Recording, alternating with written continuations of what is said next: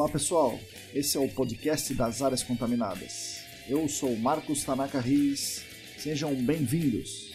A trilha sonora é dos escalafobéticos Mauro Tanaka e Guilherme Durão, arroba Azalato Sampa e arroba guilherme.durão. Sigam a gente no nosso canal Áreas Contaminadas do Telegram e no canal do YouTube ECD Training.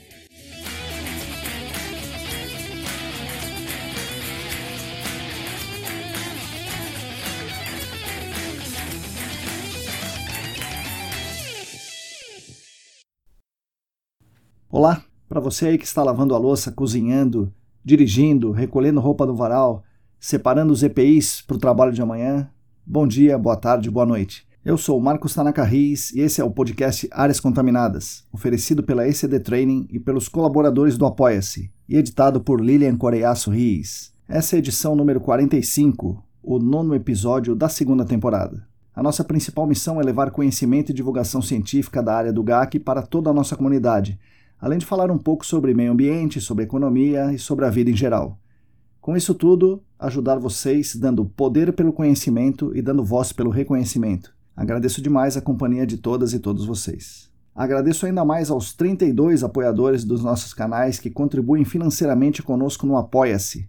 E o site para você contribuir, se você quiser e se você puder, é apoia.se barra ecdambiental. Essa semana, a Marina Mello se juntou ao grupo. Então, em nome da equipe ECD, eu agradeço demais. Valeu, Marina. Muito obrigado pela colaboração. Os apoiadores atuais são Ábila de Moraes, Alain Humberto, Atila Pessoa, Bruno Bezerra, Calvin Yost, Cristina Maluf, Denise Oliveira, Diego Silva, Fabiano Rodrigues, Felipe Nareta, Felipe Ferreira, Heraldo Jaquete, João Paulo Dantas, Juliana Mantovani, Larissa Galdiano, Larissa Macedo, Leandro Freitas, Leandro Oliveira, Lilian Puerta, Luana Fernandes, Luciana Vaz, Marina Mello, Roberto Costa, Rodrigo Alves, Sérgio Rocha, Tamara Dias, Tatiana Citolini, Wagner Rodrigo, William Taquia e mais três apoiadores anônimos. Muito obrigado a vocês, que são os principais responsáveis pela manutenção dos nossos canais de divulgação. O episódio de hoje, apesar de conter ali críticas, reflexões e temas técnicos, é dedicado ao amor. Eu falo com um casal que se ama, que se conheceu no GAC e que, mesmo conhecendo as dificuldades e a complexidade, ama o GAC. Hoje eu converso com Tamara Dias Quinteiro e Felipe da Costa Ferreira. Os dois são engenheiros ambientais, os dois foram alunos do SENAC, os dois começaram na Servimar e agora estão na Arcades. Além disso, os dois são colaboradores assíduos aqui, sempre dando dicas, compartilhando coisas, comentando, debatendo, sempre com muito carinho. Posso dizer, como é um episódio de amor, que nós aqui da ECD amamos esses dois. Foi uma conversa muito legal, como vocês poderão ouvir. Tivemos uma participação muito especial durante o episódio. Nós falamos do histórico deles, juntos e separados, do histórico do GAC, afinal a história do Felipe se entrelaça muito com a história da Servimar e, consequentemente, com a história do GAC. Falamos do futuro tecnológico que nos aguarda no mercado, de sustentabilidade, inovação, de boas práticas, lições aprendidas e da conclusão interessante e motivadora que trabalhar com GAC contribui e faz bem para a sociedade. Então, eles mandaram uma mensagem de amor ao GAC e do amor às pessoas que trabalham com GAC e que, ao trabalhar com isso, contribuem muito para a sociedade. Mas antes de vocês ouvirem as palavras deles, eu gostaria de falar uma coisinha rápida aqui. Gostaria de dar uma boa notícia. Na verdade, é uma notícia fantástica. Eu vou depois voltar a esse assunto e vou falar muito mais sobre isso. Os meus amigos Calvin Yost, Atila Pessoa, Leandro Gomes e Rodrigo Cunha me disseram que o grupo de trabalho Sistema de Dados Ambientais finalizou seu projeto piloto. O grupo é formado por muita, muita, muita gente boa, são verdadeiras feras no assunto, e nessa primeira etapa eles conseguiram reunir uma montanha de dados, sei lá, milhares de dados, 70 mil dados, um pouco mais, de análises de vapor, estruturar esses dados e fazer uma análise integrada de muitos fatores e essa análise permitiu ao grupo entender como se dá as diferenças de fatores de, de atenuação, né, do famoso fator alfa, de atenuação do, do vapor que está no subslab para o ar ambiente, e entender esse fator por substância química, por tipo de indústria e algumas outras correlações eles, que eles conseguiram achar. É um resultado realmente muito interessante, é fantástico. Eu arrisco dizer, essa é a principal ação do mercado de GAC nos últimos anos. Isso dentre tantas ações fantásticas que estamos vendo na área de GAC. Foi um trabalho voluntário, cooperativo e colaborativo, cujos resultados trarão um avanço importantíssimo no entendimento do que hoje é um grande gargalo no GAC, a intrusão de vapores em ambientes fechados. Em breve, prometo, trarei mais detalhes do projeto, provavelmente com textos explicativos elaborados pelo pessoal do grupo, e prometo, vamos fazer um programa especial com alguns envolvidos para eles mesmos contarem para vocês os objetivos, os resultados e os próximos passos desse grupo. Aguardem! Mas é isso. Vamos para o episódio porque o amor está no ar. Fique agora com as palavras de Tamara Dias Quinteiro e Felipe da Costa Ferreira. Bom, pessoal, bom dia, boa tarde, boa noite. Hoje eu estou aqui com dois grandes amigos que fazia tempo que eu não conversava ao vivo com eles. Estava com essa vontade de fazer isso e agora eu consegui. Estou aqui com a Tamara Quinteiro e com o Felipe Ferreira. Tamara, Felipe, bom dia, boa tarde, boa noite. Bom dia, Marcão. Bom dia, boa tarde, boa noite para todos os ouvintes. Eu, como ouvinte sua, seguidora, aluna sempre, né, uhum. fico muito honrada de estar aqui como entrevistada hoje. E espero contribuir aí um pouquinho para as discussões que você está levantando sobre o GAR. Legal. Com certeza vai ser bom. E aí, gente? Quem tá falando é o Felipe, como o Tanaka falou. Tanaka é uma pessoa que eu admiro muito. Fiquei muito feliz de ele ter me convidado pra gente conversar aqui no programa. E vamos aí, vamos falar. vamos lá, vamos começar do, do começo. Então, Tamara e Felipe, conta pra gente, pros, pros ouvintes aí, onde vocês cresceram, em São Paulo, em que região de São Paulo, ou em Cubatão, ou em Santos, o que vocês gostavam de fazer, e no ensino médio, em determinado momento, vocês escolhem fazer educação ambiental. Vocês eram ambientalistas, é, dentre as coisas que vocês gostaram de fazer, além de andar de skate, gostavam de, da natureza e tal, aí vocês foram ambientalistas, escolheram engenharia ambiental, ou escolheram engenharia ambiental e aí se tornaram ambientalistas?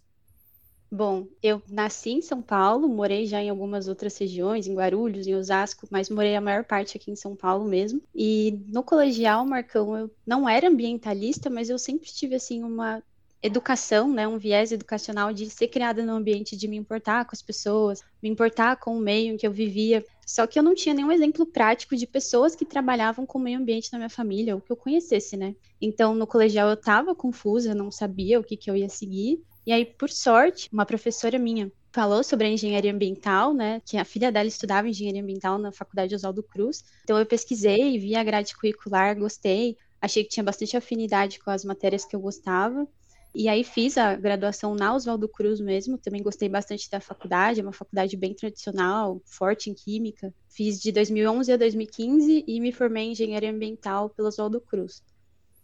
Legal. Você sempre foi boa aluna, Tamara, ou só virou boa aluna na pós-graduação?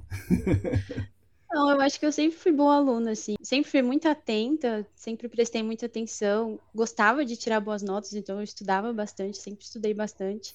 Então eu acho que sempre fui uma boa aluna, assim. Não era aquela menina nerd, não era essa pessoa, mas a cara do Felipe. Mas eu era uma boa aluna, assim. Eu acho que eu não fazia mais que minha obrigação, né? Meus pais pagavam os estudos para mim e eu tinha que cumprir com aquilo e honrar com os esforços que eles estavam fazendo comigo. Legal, Tamara. E você, Felipe? Bom, é, eu nasci, na verdade, em Santos, que é a cidade aqui do lado de Cubatão, mas cresci em Cubatão, né? Desde criança eu sempre gostei dessa vida outdoor, digamos assim, né? De ir pra praia, fazer trilha, pra cachoeira, sempre tive bastante contato, assim, com a natureza. E desde criança também eu sempre fui muito interessado com vida selvagem. Quando era criança até queria ser biólogo, né? Fui amadurecendo por uma certa até influência do meu pai, ele falou assim: ah, ao invés de você ser biólogo, porque você não faz engenharia ambiental, né? Pelo menos você, você gosta também de coisa técnica, né? Porque teve uma época que eu falei assim, pô, eu queria fazer tecnólogo, né? Desenvolver umas coisas mais técnicas, né? Uma criança, né? Não tinha muita noção do que, que como realmente funcionavam as coisas. Fui amadurecendo, né? No colégio, então eu falei, bom, vou fazer engenharia ambiental mesmo. E aí eu entrei no, no Senac, né? Certo. Meu pai tinha feito já pós-graduação lá no Senac. Sim. E aí ele falou assim, ó, oh, cara, tem o Papa das Áreas Contaminadas da aula lá no Senac. Então, se você for para estudar, é melhor que você vá lá. Já apareceu aqui. Legal, bem na hora. Tapanaca. Fala, cara, tudo bom? Legal, tudo bom, Carlos? Legal. Faz 16 anos, né? Pois é, pois é. Dois, é, 2005, ele foi na primeira né? turma. É isso aí, ele foi lá em 2005. E desde lá não saí mais dessa área de áreas contaminadas, né? Eu não entrei com pretensão de trabalhar com áreas contaminadas, né? gostava mais dessa parte de tratamento de efluente, na verdade. Só que aí eu comecei a ter contato, né? Você pega uma aula com, com o Rodrigo Cunha da vida, que você faz uma pergunta, ele vai na etimologia da palavra e fala, ah, isso é assim, do alemão quer dizer assado. E Aí vai, você né? se encanta, né? Não tem como, Sim, com certeza. tem com como se certeza. apaixonar. E você tinha essa, essa história que o seu pai, que apareceu aí, né, é bem interessante. Ele fez a pós-graduação em áreas contaminadas na primeira turma, né, 2005. E essa história com o Rodrigo é boa, né? Porque você, antes de ter aula com ele, você. O Rodrigo conta isso aí, né? Que você jogava ping-pong com ele, alguma coisa assim, o sinuca, é. ping-pong, sei lá. Pois é, né? Eu era uma criança, né? Era nessa época que o meu pai tava fazendo a pós. É, aí tinha uns encontros, né? Da turma da pós dele, né? Sim. Mas eu não, não entendia nada daquilo, né? Pra mim era coisa de curso do meu pai, né? Certo. Não, não fazia ideia do que era gerenciamento de áreas contaminadas. Eu ia junto, né? Porque meu pai levava a família, né? Aí era um churrasco, né? Eu tava lá no, no meio do. No meio da turma do meu pai. É, que ele era vegetariano e era churrasco. então, essa é boa. O churrasco pro vegetariano. Isso me lembra até de uma história engraçada, né? Eu fui entrar na faculdade 10 anos depois, né? Certo. E aí, certo dia, eu tava numa aula do Rodrigo, aí ele mostrou uma foto que era de uma visita de campo da pós. É, Mas até então eu não sabia, era mais um professor dando uma aula, né? Sim, sim. Aí ele coloca uma foto, aí eu reconheci uma pessoa na foto, né? Aí eu falei, professor, era uma- a primeira aula dele, né? Eu não Certo. tinha ido conversar com ele, né? É. Ele, pra ele, ele tava dando uma aula pra uma turma. sim, sim, sim. Eu falei, eu acho que eu conheço esse cara de vermelho na foto. Aí ele perguntou, você conhece o Carlinhos? Mais falei, ou menos, né? É, é meu pai. Aí, aí a gente começou a puxar a história, começou a É. lembrar, ah, você tá aqui. Não sei o quê. Engraçado. Eu- a minha outra pergunta é como é que o GAC entrou na sua vida? Aí você já explicou, né? Muito bem. Não tinha jeito de escapar, né, Felipe? Na verdade, ele entrou há três gerações antes da minha. Ah, é? Na verdade, foi, não foi nem com meu pai. Quem fundou a Servemar, Certo. pra quem não sabe, eu trabalhei na Servemar por quase uma década, né? Foi lá, inclusive, onde eu conheci a Tamara. No meio da década de 80, o meu avô Certo. e o meu tio fundaram a Servemar. É mesmo? Isso, que nada mais era que era uma era uma empresa de engenharia, assim, era uma empresa instaladora que prestava serviço para áreas de abastecimento, né? Certo. O meu tio, ele era mecânico e o meu avô era mestre de obras, então eles eram os executores de Sim. posto de gasolina, de terminal, qualquer área de abastecimento. Como a década de 80 foi passando, começaram a surgir serviços relacionados a combustível muito voltados à contaminação. Certo. Então, como meu tio era um mecânico muito bom, assim, ele é bem, bem professor Pardal, né? Por isso que você gosta de mexer nas coisas, você é bom nisso daí, né? Já tá Ah, explicado, bom, porra. bom, bom, não sei, eu, eu gosto, né? Ele tem uma aptidão boa, assim, ele é uma pessoa diferenciada, assim, inclusive para a época, né? Um senhor que estudou até a quarta série, o que, que ele fez é, é louvável, né? E aí, nessa década de 80, começou a ter trabalho sobre isso, né? Ele teve algumas sacadas de, eh, digamos assim, como extrair combustível, né? Como o pessoal faz instalação de caixa separadora, sistema de bombeamento, Certo. ele tinha um know-how muito forte com isso. E aí os órgãos ambientais começaram a cobrar dos responsáveis legais para bombear, só que não tinha tecnologia nessa época, nem, nem- talvez nem existiam as consultorias, porque a Servemar não era uma empresa de consultoria, era uma empresa de engenharia. Aí ela começou a atender as bandeiras com esses serviços de desse suporte, né, Certo. que virou até um braço de atendimento de vazamentos, atendimento de emergências, Certo. e ele começou a montar sistema de bombeamento. Caramba, rapaz. Olha aí. Quem é mais da, da velha guarda, perguntar do seu Costa vai conhecer ele, assim. Antes de ter essa facilidade, assim, a Clean é uma empresa que faz tempo que já importa os equipamentos, Sim. mas até então ele fazia umas coisas no, na oficina dele, né? Sei. Ele tinha umas sacadas assim. Existe ainda essa expressão no mercado de, de bombinha, né? Que é o cara que Sim, faz um sim. monitoramento Sim. e vê se o sistema está funcionando. Mas isso começou, eu acho que dos bombinhas eram os funcionários que iam com uma bombinha, que nada mais era uma bomba que tira o combustível do motor. E aí a sacada dele foi assim: bom, se essas bombas pessoal colocava motobomba, bomba centrífuga em poço e puxava água, não puxava óleo. Sim. Não tinha eficiência, né? Sim. Na década de 80, Sim. começo de 90. Ele teve uma sacada de usar a bomba do combustível. Ela faz praticamente o efeito de uma peristáltica. Só que faz dentro do poço, e aí ele usava uma boia como se fosse um skimmer, Sim. Colocava um, um chumbinho lá dentro para regular a, a densidade Certo, e certo. boiar, e aí ele ia tirando, né? E aí ele começou a migrar para esse mercado de consultoria, né? Aí já na década de 90 começou a entrar geólogos para a empresa, Certo. e aí a Servma tomou mais essa cara de consultoria que é hoje. Certo. Caramba, rapaz, eu não sabia disso, não. Olha aí. Pois é. Não, e você, cara, você conversa com ele assim, você- Imagina, meu Deus do céu. E ele tem uma, uma vivência, assim, impressionante, porque a minha descendência é portuguesa, né? O Certo. meu avô, ele sempre trabalhou, assim, como construtor, aí veio pro Brasil, e o meu tio também veio do Brasil vindo da África, né? Ele era Certo. mecânico na África. Ele ganhou até prêmio, assim, da Caterpillar de ser o melhor mecânico na África. Isso na década, assim, antes da revolução que teve em Angola, no Sim. caso, né? 70, né? 70, um pouco É, mais. isso antes de vir pra cá. E aí eles vieram pra cá, né? Certo. Eles fundaram a empresa. Um ano depois já o, o meu avô morreu, num acidente até trabalhando, só que aí o meu tio continuou. Por isso que eu tenho mais histórias do meu tio, né? Do que propriamente do meu avô. E assim, ele tinha umas sacadas assim. Por exemplo, ele viu, pô, o combustível extrai tão bem na, na bombinha de, do óleo do motor, dá pra usar isso Sim, no- pois é.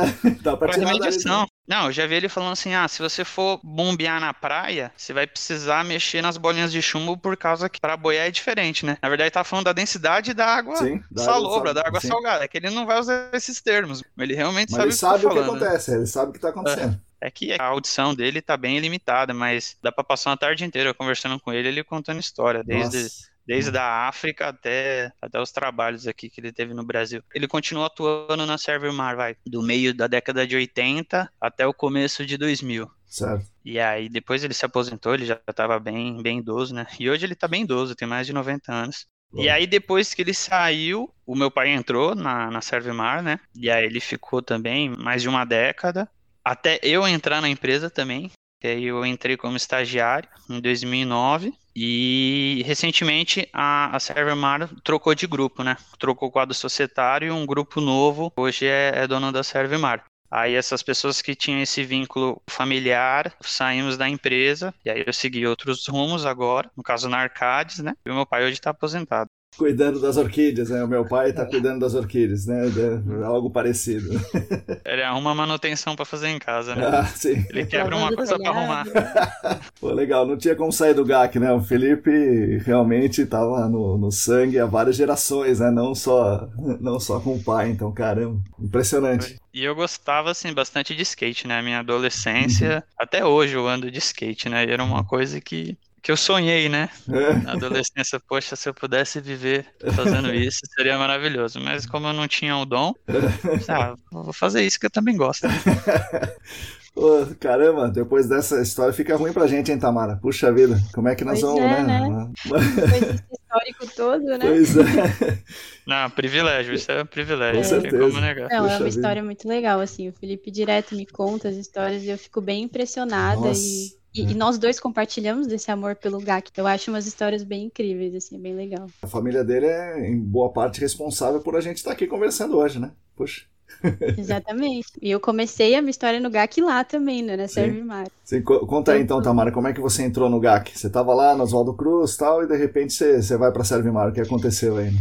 Eu tive o privilégio de fazer vários estágios durante a minha faculdade. Então, eu trabalhei em diversas áreas antes de chegar no GAC e sossegar o facho aí no GAC. no meu segundo ano de faculdade, eu fiz estágio. O meu primeiro estágio foi no laboratório, na Anatec. E aí, eu trabalhava na parte comercial, de venda, de análises e de elaboração das propostas. E aí, eu fiquei mais ou menos por volta de um ano e meio na Anatec, né? Até no finalzinho eu já tinha sido efetivada para assistente técnica, mas eu, eu gostava muito da área, mas eu assim, não tinha aquele perfil de vendedora, né? Eu Certo. tenho um perfil mais introspectivo, eu sou mais reservada, e eu falava, poxa, eu não vou conseguir, né, continuar nessa, nesse segmento de vendas, enfim. E aí, passou um ano e pouco, e aí eu fui fazer estágio na CETESB, né, voltei a ser estagiária, passei no concurso da Fundap, e aí fui fazer estágio na CETESB de Pinheiros. Aí lá eu trabalhei com fiscalização de veículo a diesel, que emitia fumaça preta, então a gente fazia bastante campanha de fiscalização, de conscientização. É, foi um estágio bem legal também, trabalhar no órgão público e principalmente na CITESB de Pinheiros, né? Foi muito interessante, foi uma vivência bem legal. E eu tinha professores na faculdade na época que eram gerentes de laboratório lá, então eu podia fazer tour nos laboratórios, conhecer. Então foi muito bacana. E aí, depois do estágio na CITESB, eu fiquei quase um ano nesse estágio, mas eu ainda vi que não era a área que brilhava os meus olhos, né? E, e esse estágio também ele tinha um contrato aí de no máximo dois anos.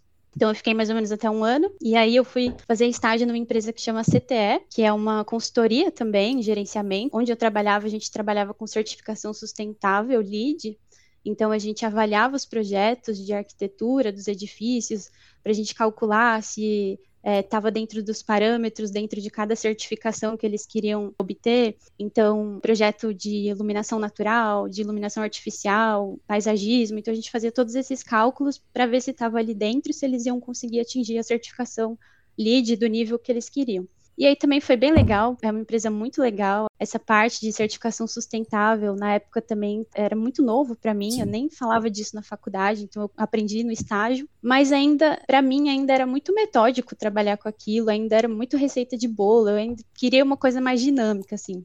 E aí, nisso, eu já estava no meu quarto ano de faculdade, então eu já estava ali já na reta final.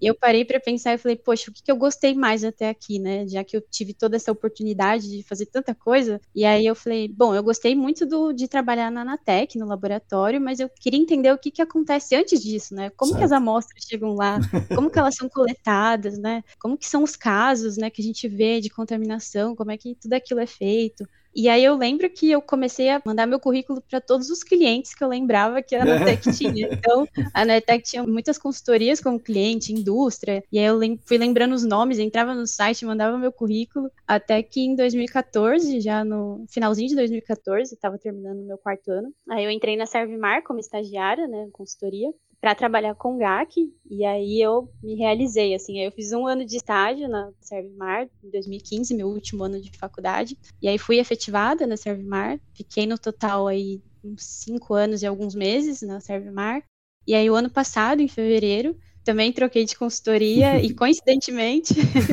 eu também fui trabalhar na Arcades. Inclusive, amanhã vai fazer um ano que eu estou na Arcades. Parabéns! na, verdade, na verdade, parabéns para a Arcades, né? Que fisgou, como eu falei para vocês, fisgou dois, dois talentos excelentes aí. Ai, obrigada, Marcos. Obrigado. Estou honrado de ouvir isso.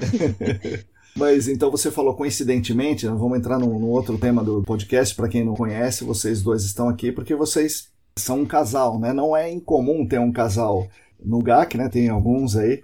Nessa geração de vocês, eu, eu não conheço muitos, né? Então, como é que vocês se conheceram? A partir de quando vocês são um casal? Vocês é um casal na Servimar? Ou vocês formaram um casal na Arcades? Como é que, como é que funciona isso aí?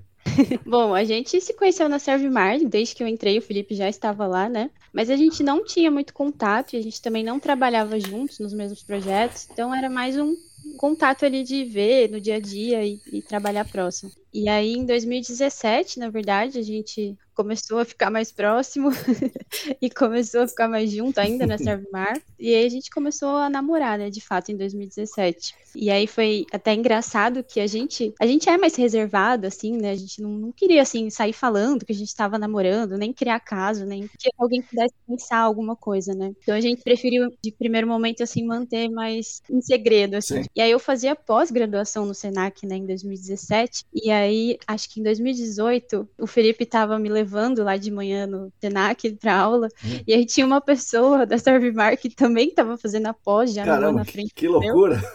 E aí ele chegou de manhã assim, deu de cara com nós dois assim. É. E aí foi bem engraçado. Eu falei, bom, agora já então vamos contar para todo mundo, né? Manter a reserva é, é, uma decisão de vocês e acho que é uma decisão acertada, foi, né? Uma decisão acertada, né? Para não ficar muito buchicho, né? Muita, muita historinha, né? tá certo. Sim. Acho que a gente separa muito bem as coisas, mas é, foi o que a gente decidiu, né, a princípio, de tentar manter um pouco mais, mais reservado. A gente ficou, na verdade, pouco tempo namorando na Servimar, porque Em 2019 teve essa oportunidade lá na Arcades, e aí eu, eu fui primeiro, né? E ela ficou ainda um tempo lá na Servemar. Aí depois de um ano, né? A saudade bateu, e a gente voltou a trabalhar junto. Legal. É, o destino nos uniu novamente. Legal. Você ajudou lá, Felipe? Você indicou ela?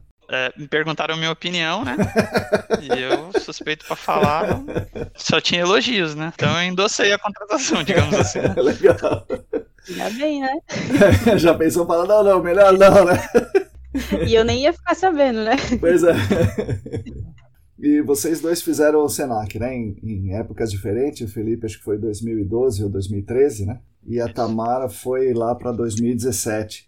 Vocês, claro, conversaram bastante sobre isso, mas primeiro eu quero que vocês, por favor, me contem como foi a, a formação do Senac para vocês. Ajudou, claro, né? Sempre ajuda, mas quanto que ajudou? Muito, mais ou menos? Para mim, por exemplo, quando eu fiz em 2007, foi uma grande virada na, na, na minha carreira. Eu passei a entender as coisas de uma outra forma, né? É, como foi para vocês? E de 2012 para 2017, o próprio Senac mudou? Bom, acho que eu vou começar a falar já que eu fiz primeiro, né? Assim, naquela época, não existiam os canais de divulgação que tem hoje, né? Sim. Então eu lembro de, por exemplo, já na graduação eu fiz um TCC na área. Então tudo que, que eu precisava de referência era artigo estrangeiro ou artigos de tratamento de água. Não tinha, digamos assim, esse espaço físico que todo mundo do GAC estava presente, né? Certo. E seguindo até os, os passos do meu pai, né? Eu, eu, lá na pós eu entrei em 2013 e terminei em 2014, né? Não tinha ainda DD38, Sim.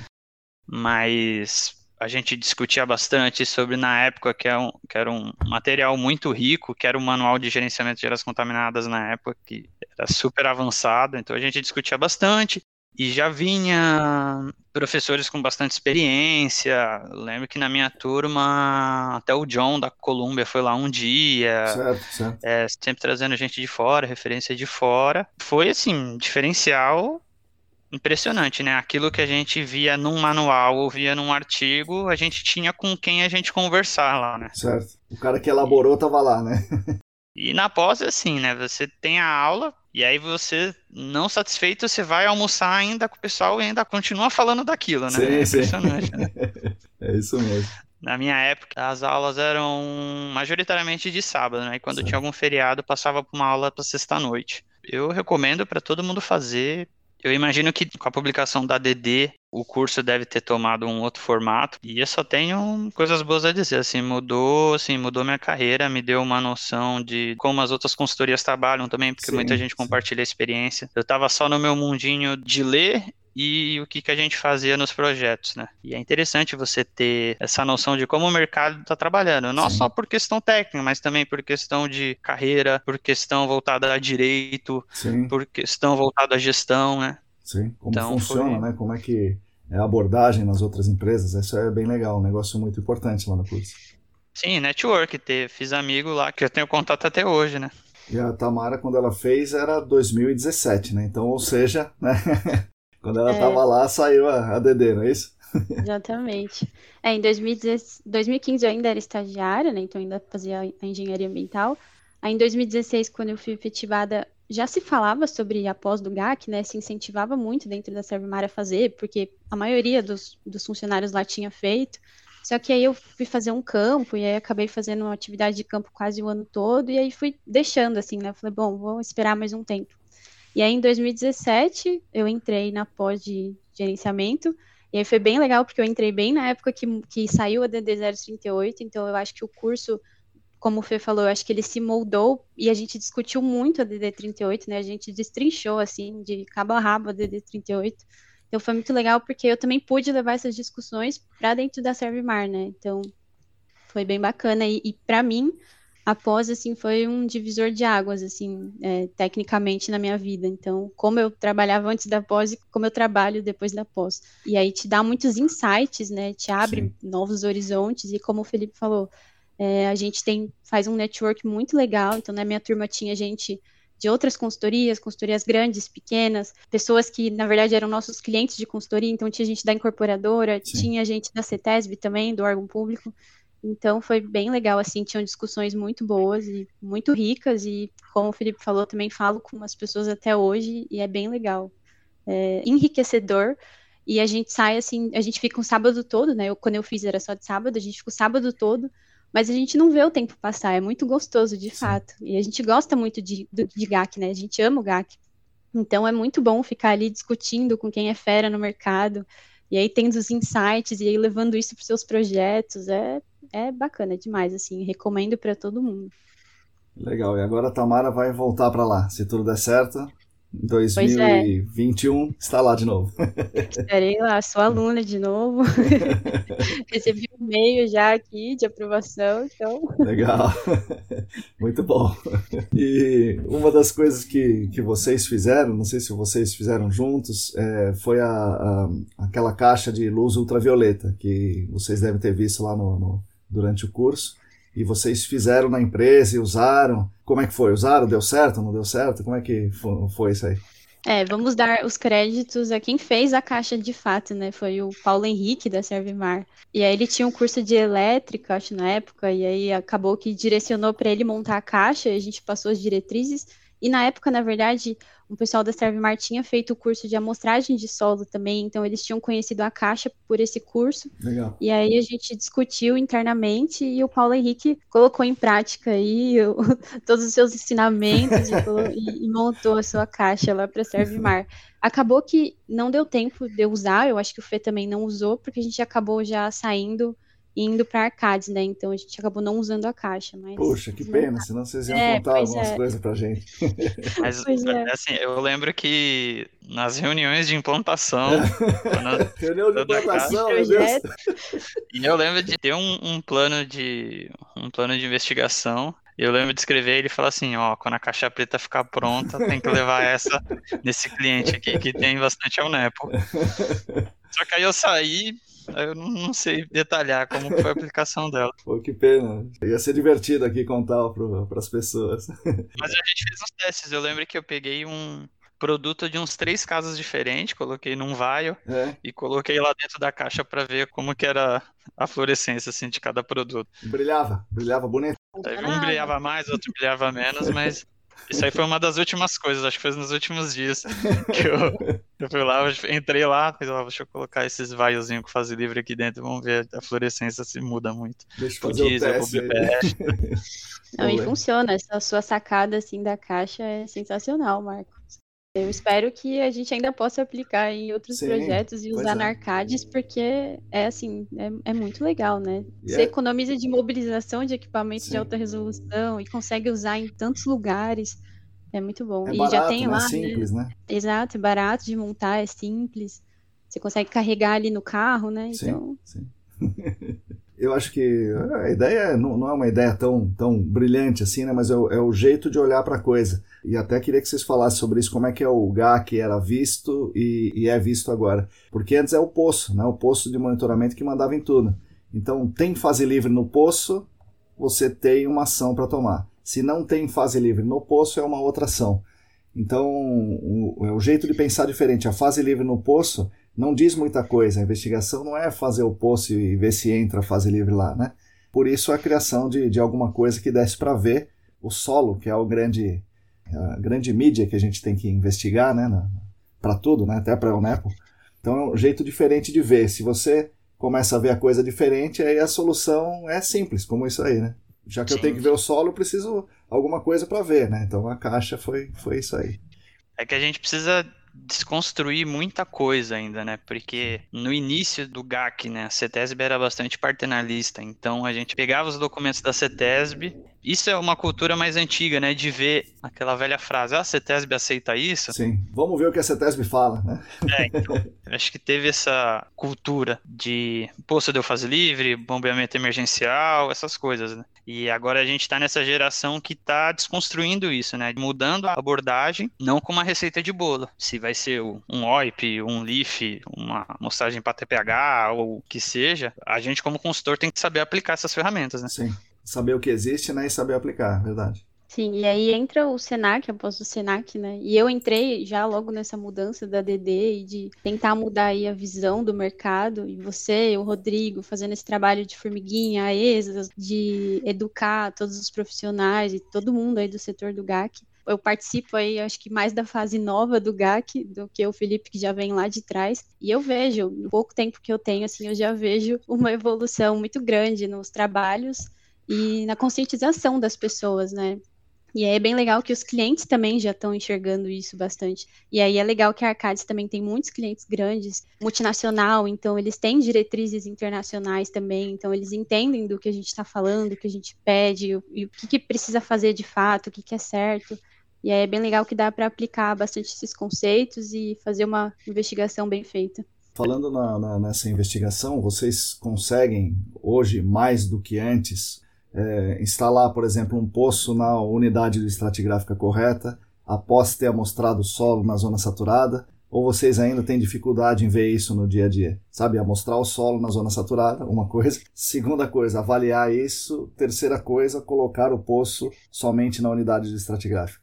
Consegue. Lógico que é uma coisa recente. Por exemplo, quando a gente vai para campo, a empresa de sondagem não está esperando isso, é uma coisa que a gente tem que alinhar. Ainda não é um. Não é trivial, né? não é trivial, mas nos trabalhos que são vendidas essa abordagem em alta resolução, que lá na Arcades tem o nome de Smart Characterization, a gente tem essa autonomia, inclusive em campo, e consegue proceder na investigação dessa maneira, assim, né? Até, eu posso falar que é ano passado, né, que já estamos em 2021.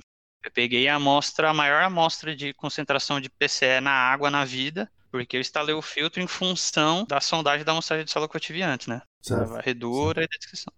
E com certeza, se eu não tivesse essa abordagem, eu nunca ia quantificar aquela concentração no meio líquido na água. Na Arcades a gente tem bastante projetos de alta resolução e não necessariamente em São Paulo, né? Certo. De ter esses responsáveis legais com muitas vezes tem esse, esse corporativo por trás que endossa essa contratação de boas práticas aqui no Brasil, né? Certo. Isso facilita bastante pra gente tecnicamente, né? É, exatamente. Eu tô trabalhando atualmente num projeto fora de São Paulo, né? No, no Maranhão, na verdade. E aí é, ainda se pratica fora de São Paulo, em, em São Paulo também, mas fora de São Paulo se pratica muito, né? As técnicas antigas de investigação e os órgãos não funcionam como a CETESB né? Então é diferente. Então, para você conquistar o cliente, tem que ensinar o cliente, você tem que passar para ele estudos, mostrar. Então, e a Arcades é legal porque tem muitos trabalhos que foram publicados por pessoas da Arcade, né? Que falam sobre alta resolução, ou falam sobre amostragem de solo, ou alguma tecnologia nova. Então, a gente consegue mostrar aquilo para o cliente. E aí, como o Felipe falou e eu tinha comentado, muitos dos clientes da Arcades eles têm esse corporativo, então, que endossa, né, a gente aplicar essas práticas. Então,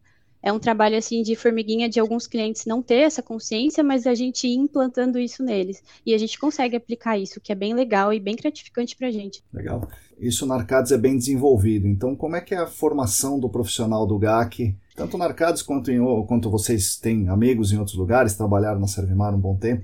Como é que é a formação desse profissional? É no dia a dia, ou é, no dia a dia da prática, ou no dia a dia do estudo, ou no dia a dia do estudo e da prática? Como é que como é que as pessoas aprendem a fazer esse tipo de coisa? Porque, como o Felipe falou bem, não é trivial. A empresa de sondagem não está preparada para isso. Mas quem que vai falar com esse cara? Ou dentro da própria Arcades, eu imagino que tenha muita gente trabalhando lá. Não é todo mundo que tem essa, essa ideia, essa clareza que vocês têm, que vocês estão falando. Tem muita gente que tem, mas tem um bom número de pessoas que não tem. E como isso é trabalhado dentro da Arcades, como isso é trabalhado em outras empresas e como isso é trabalhado com com os fornecedores de vocês? Eu acho que assim, esse alinhamento com a empresa de sondagem normalmente começa já em fase de proposta de negociação dos trabalhos, né? E de fato o que você falou, nem todo serviço é feito em alta resolução, né? Boa parte sim, mas não, não é 100%. A gente tenta, na medida do possível, entrar com essa abordagem, né? Mostrar para o cliente onde que ele vai investir o dinheiro dele de maneira mais inteligente, né? E em relação aos profissionais, assim, o pessoal que faz campos tem formação de geólogo, engenheiro, e essa difusão de como proceder no campo o que a gente tem visto é assim, vai uma pessoa mais sênior, quando vem uma pessoa recém-contratada, por exemplo, aí acompanha o campo, passa, digamos, os macetes, indica referência. Quando não no escritório, independente de campo, a gente organiza também uns diálogos técnicos, né? Que aí tem bastante discussão técnica sobre esses assuntos. Eu acredito que as equipes estão bem municiadas, assim, para ir para campo, para fazer alta resolução, né? Certo. Os diálogos técnicos, então, funcionam bem, vocês acham? Sim, funciona. Sim, é bem legal, porque é um momento ali de compartilhar experiências, né? Então, você compartilha tanto os resultados que deram certo, quanto os resultados negativos, porque resultados Certo. negativos também são resultados, Sim, né? sim. Então, essa troca de experiência é muito legal. Eu acho que é uma das partes mais legais, assim, das empresas que promovem isso, né? Eu acho que é fundamental para a formação do profissional. E é incentivar ele a sempre estudar, a fazer a pós no Senac, ou fazer um curso da ESAS, ou fazer algum curso, ir atrás de estudo mesmo. Eu acho que o caminho é esse. E aí fazer campo, né? Não tem como a gente entender tudo, estudar e não fazer o campo, não entender como acontecem as coisas no campo. Tem que ter essa vivência de campo também. Acho que é fundamental. E aí tudo isso transforma aí num, num colaborador que consegue aplicar e, e ter as boas práticas do GAC. Falando no campo, vocês têm razão, né? As coisas acontecem lá no campo e, e é fundamental, né? Não precisamos ficar falando nisso, porque o GAC é isso, né? O trabalho é aquela coleta dos dados lá. É isso que, é- que é o GAC. E como é que vocês veem o mercado fazer? Porque o, o que eu vejo é o mercado mandar para o campo, entre aspas, o profissional menos qualificado da empresa. Então quem vai para o campo é o cara júnior, o cara iniciante, é o estagiário, é o cara que com experiência de campo, mas ele não tem autonomia para tomar decisão, como o Felipe teve, né? Nesse caso, ah, vou fazer a sondagem, vou fazer a varredura, eu quero esse poço aqui, e aí ele obteve o resultado. Mas normalmente isso, isso é uma exceção, eu vejo como uma exceção. É, normalmente quem vai para o campo é o cara que, que não tem autonomia ou não tem condição de tomar decisão. Vocês estão me falando diferente, que na Arcades, o Felipe, por exemplo, é uma pessoa que vai para o campo. Como é que funciona no mercado? Qual é a diferença do mercado para Arcades? Isso é um problema ou isso é isso que eu acabei de falar é só é válido em casos especiais? Pode o, o iniciante mesmo para o campo? O que, que vocês acham? A gente fala muito disso, a gente falou até essa semana sobre isso, né? Eu fico bastante satisfeito aqui na Arcades a gente tem essa autonomia de se eu pensar que eu preciso estar no campo por causa de certa complexidade, eu posso ir. E já teve casos que a gente trabalhou de ter quatro engenheiros em campo. Sim, não necessariamente numa frente só de trabalho, mas você ter esse, essa troca de figurinha assim constante, esse dinamismo de ter bastante gente em campo, vendo coisas diferentes em áreas diferentes. Ah, eu tô lá na alteração lá em cima, eu tô furando aqui no sedimento, você acha isso, vendo aquilo. Eu sei que isso não é praticado pelo mercado inteiro, é exatamente isso que você falou. Nem toda empresa tem, tem orçamento para, tem recurso para colocar uma pessoa mais experiente em campo, mas eu acredito que conforme a gente valorizar mais a coleta dos dados em campo, é a tendência do mercado olhar com melhores olhos para quem está fazendo a coleta de dados. E isso, assim, não é só amostragem de solo, é para quem está fazendo um slug test, para quem está fazendo uma preliminar, para quem está lá avaliando onde é a drenagem da região, sabe? E o meu desejo era que o mercado, vamos falar de um, de um termo mais simples, pague um trabalho de qualidade feito em campo. Certo. E aí as consultorias vão poder bancar essa estrutura em campo. E às vezes o funcionário de campo ele não é tão valorizado, Sim, né? pois é. Ele, ah, é a pessoa que faz o campo. E não Então, é essa visão, né? E ele A é promovido campo- para o escritório, né? Quando ele é promovido, ele sai do campo. Exato. E aí tem que Ah, mudar essa, essa ah. visão, essa cultura. A semana retrasada isso, a gente tava no contratante, né? Um, um cara super experiente, assim, de baixa vazão. Eu fiz questão de mostrar pro cliente, eu falei assim, ó, eu trouxe esse rapaz aqui da equipe, ele é um dos funcionários mais antigos da Arcades, ele é uma das pessoas mais experientes que vai estar dedicado aqui essa semana fazendo essa frente de, de amostragem de água, né? Porque eu acho que o cliente precisa ter essa percepção, sabe? Sim, sim, Até para ele confiar em quem tá na frente de trabalho, né? sim. Que não é o cara que foi lá só executar um trabalho braçal ali, né? Sem muita importância, e o, e o, chefe é que é o sabido, né? Não, o cara que tá lá é o sabido, né? E É, as também decisões e- importantes são feitas em campo, né? Exatamente, é isso aí.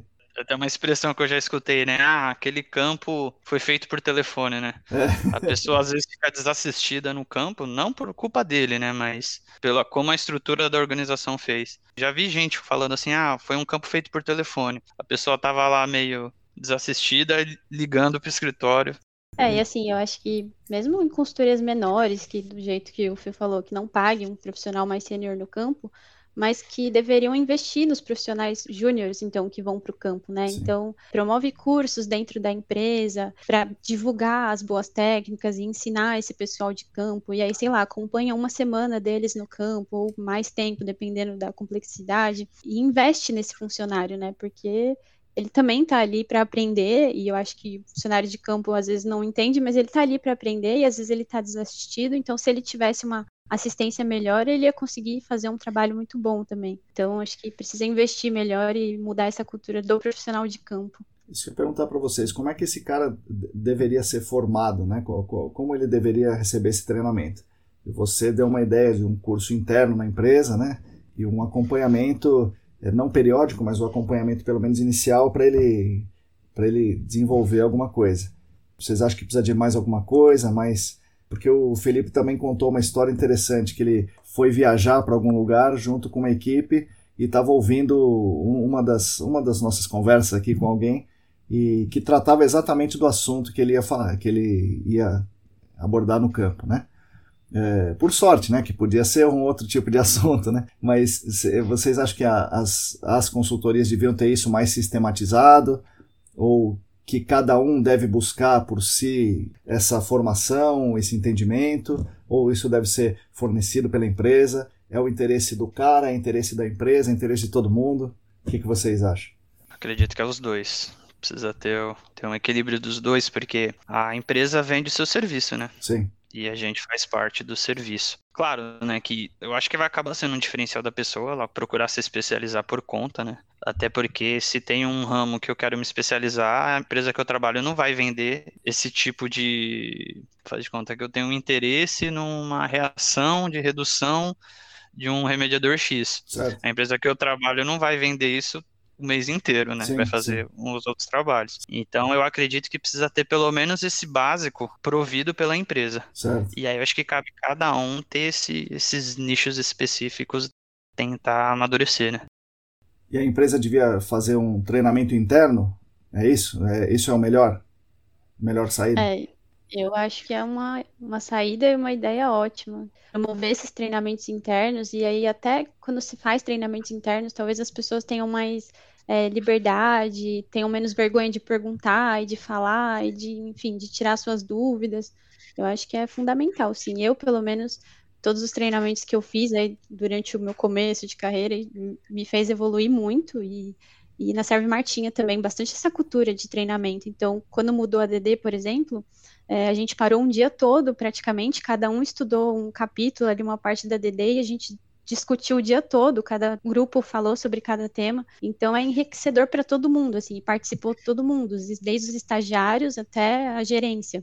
E eu acho que tem que envolver mesmo. E aí tem que envolver também gerência, diretoria, para eles entenderem como tá os seus colaboradores, né? E é isso, eu acho que é fundamental, sim, ter esse tipo de treinamento interno dentro das empresas, ou promovidos pelas próprias empresas, ou até contratar alguém para fazer os treinamentos internos, né, dentro certo. da empresa.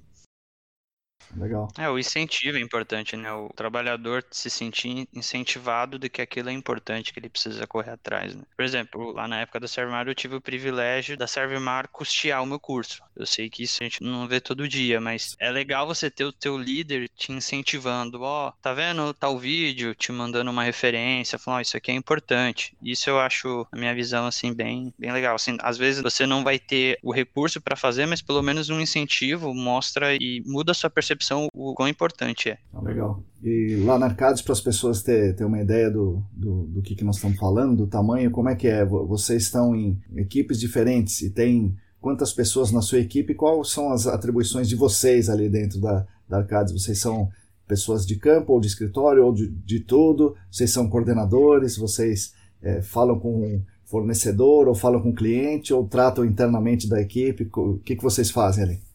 Bom, eu sou bem multidisciplinar na Arcades, tá, Narco?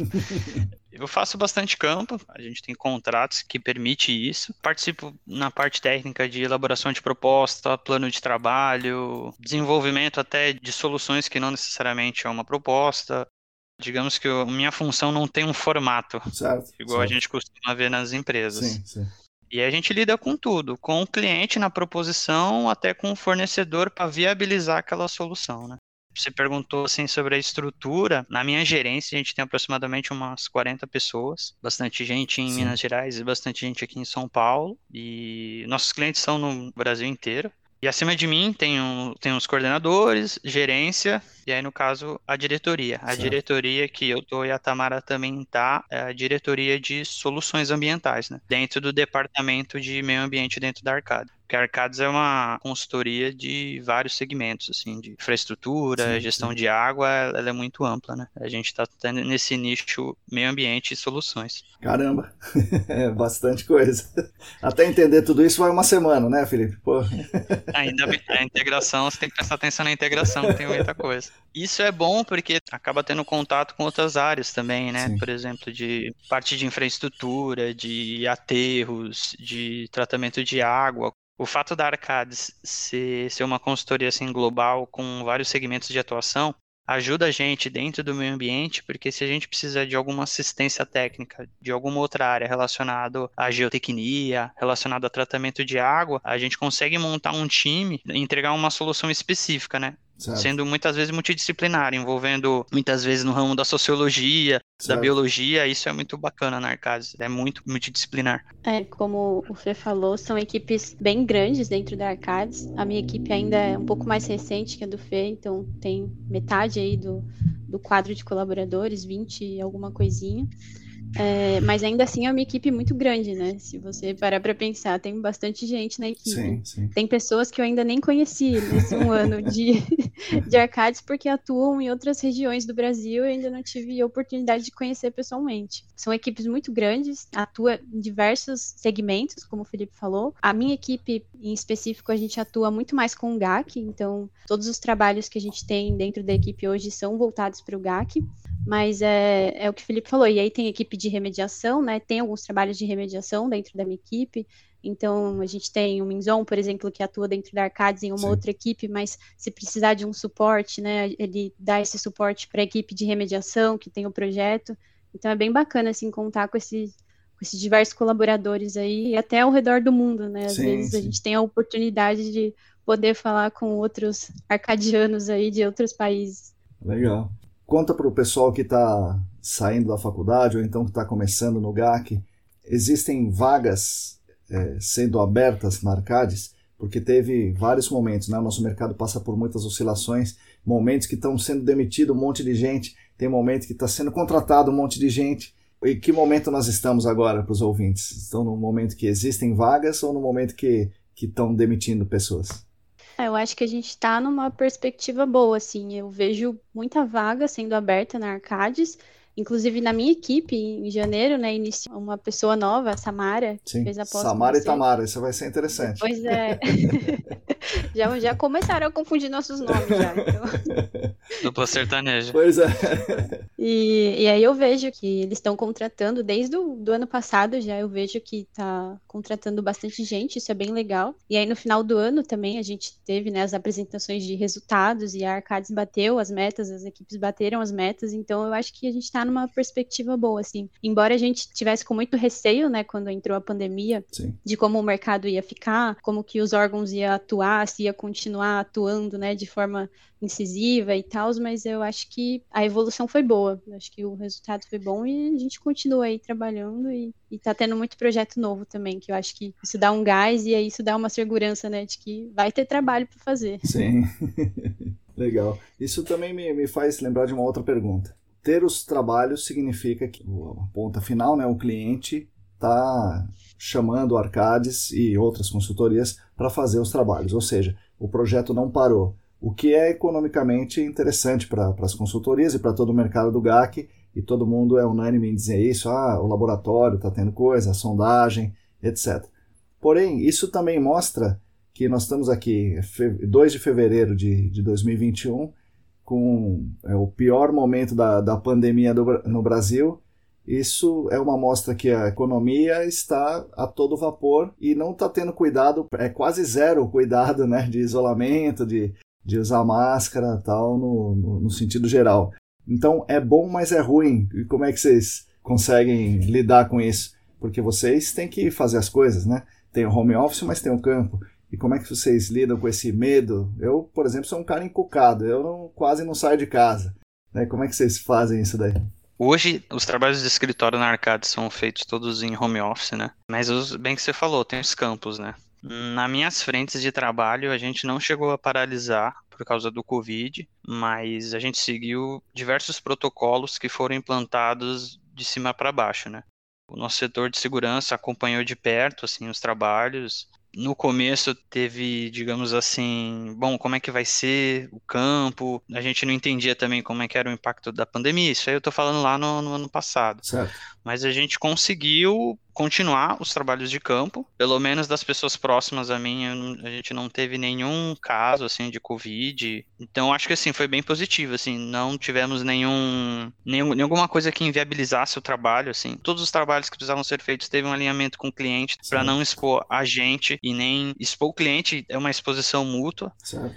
Acho que foi um momento difícil que a gente se organizou e conseguiu passar bem, assim, sem maiores impactos, sabe? É, e até os próprios clientes estabeleceram protocolos internos também, né? Então, a maior parte dos clientes que eu vi, acho que todos, na verdade, que eu tive contato, a maioria estabeleceu os seus próprios protocolos também. Então, muitos campos o Felipe fez mais campo que eu, faz mais campo que eu, na verdade. Ele fez vários testes antes de ir para os clientes, porque tinha que apresentar, né? Tinha o um protocolo de segurança, mas aí tinha os testes que tinham que comprovar que a pessoa, né, Sim. não tinha nada. Então, eu acho que tudo isso ajudou para conseguir é, estabilizar, criar um plano de segurança e continuar seguindo, né? Porque se a gente parar também é muito difícil, né? A gente conseguiu encontrar esse equilíbrio e continuar os trabalhos. E também, eu não sei se eu posso estar com uma percepção errada, né? Mas muitas vezes você vê esses cuidados acabam sendo uma cultura de EPI, né? Sim. Você vai num centro de uma cidade, você muitas vezes não vê a pessoa se cuidando, mas dentro do ambiente de trabalho a pessoa se cuida porque existe essa vigilância. Acabou sendo uma, uma questão de, de segurança mesmo, né? Certo. E tem isso que ela falou dos testes, né? Até outros amigos, né? A gente conversa assim, ah, eu já fiz o teste essa semana, então por enquanto tá tranquilo, eu posso ir pra casa, É. sabe? Esse, esse tipo de coisa. Eu acho que a gente foi, no geral, assim, no balanço, não vou falar que foi positivo, né? Porque é Claro. uma questão de, de saúde, mas foi Conseguiu menos impacto. driblar o problema, né? Então, legal. Tenho algumas dúvidas um pouco mais técnicas. Eu estava recentemente vendo um, um relatório, tudo bem, não é um relatório tão recente, mas é, sei lá, 2014, coisa assim, de empresa que não é tão pequena, né? Uma empresa grande, e onde as pessoas fazem um negócio que eu já vi muitas vezes, né? Não é essa empresa, o problema não é dessa empresa, o problema é nosso, né? Do, do mercado. Diz assim, olha, eu, eu instalei 20 postos de monitoramento e eu vou fazer slug test nos 20 postos de monitoramento porque eu quero é, ter a condutividade hidráulica média da área toda. Isso é um, um grande, eu vejo como um grande problema. A pessoa que está fazendo esse relatório está com vários problemas conceituais aí. O que vocês acham que causava isso? Ou e, e se vocês acham que isso ainda existe por aí? Eu acredito que ainda existe, sim. As pessoas precisam sumarizar as informações coletadas em campo em forma de um relatório. Certo. E muitas vezes elas simplificam ao ponto de fazer uma coisa dessa, né? De você pegar vários dados diferentes e querer transcrever com um dado que cabe dentro daquele espaço amostral que você coletou, mas não é representativo, né? Sim. Mas eu acredito que ainda acontece isso. E se eu não me engano, a DD38 fala disso, sobre fazer um ensaio de slug test em todos os postos. Ela, e ela aí a fala, pessoa tem. daí já, já junta duas coisas. Né? Aí eu acho que o consultor acaba misturando Sim. Os conceitos, né? os conceitos e. E, e- e veja É, que, que coisa absurda. Daí ele faz os slug tests nos 20 e um dá 10 a menos 8, outro dá 10 a menos 5, ele tira a média. Mas espera aí, se um deu 10 a menos 8, outro deu 10 a- deu 10 a menos 5, quer dizer que eles não estão representando a mesma coisa. E É, como é que o cara tira uma média, meu Deus? possivelmente instalados totalmente diferentes, né? Um do outro, da camada e Sim. ou misturando camadas, né? É, quase sempre que é aquele misturando dado? camadas. Esse caso, por exemplo, os poços, o que tinha me- menor seção filtrante tinha 5 metros. Ia de 5 a 14 metros a seção filtrante.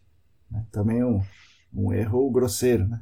Infelizmente ainda deve existir, né? É, a gente talvez veja menos, eu vejo pouco, mas vocês devem ver isso aí de monte pelo mundo afora, né?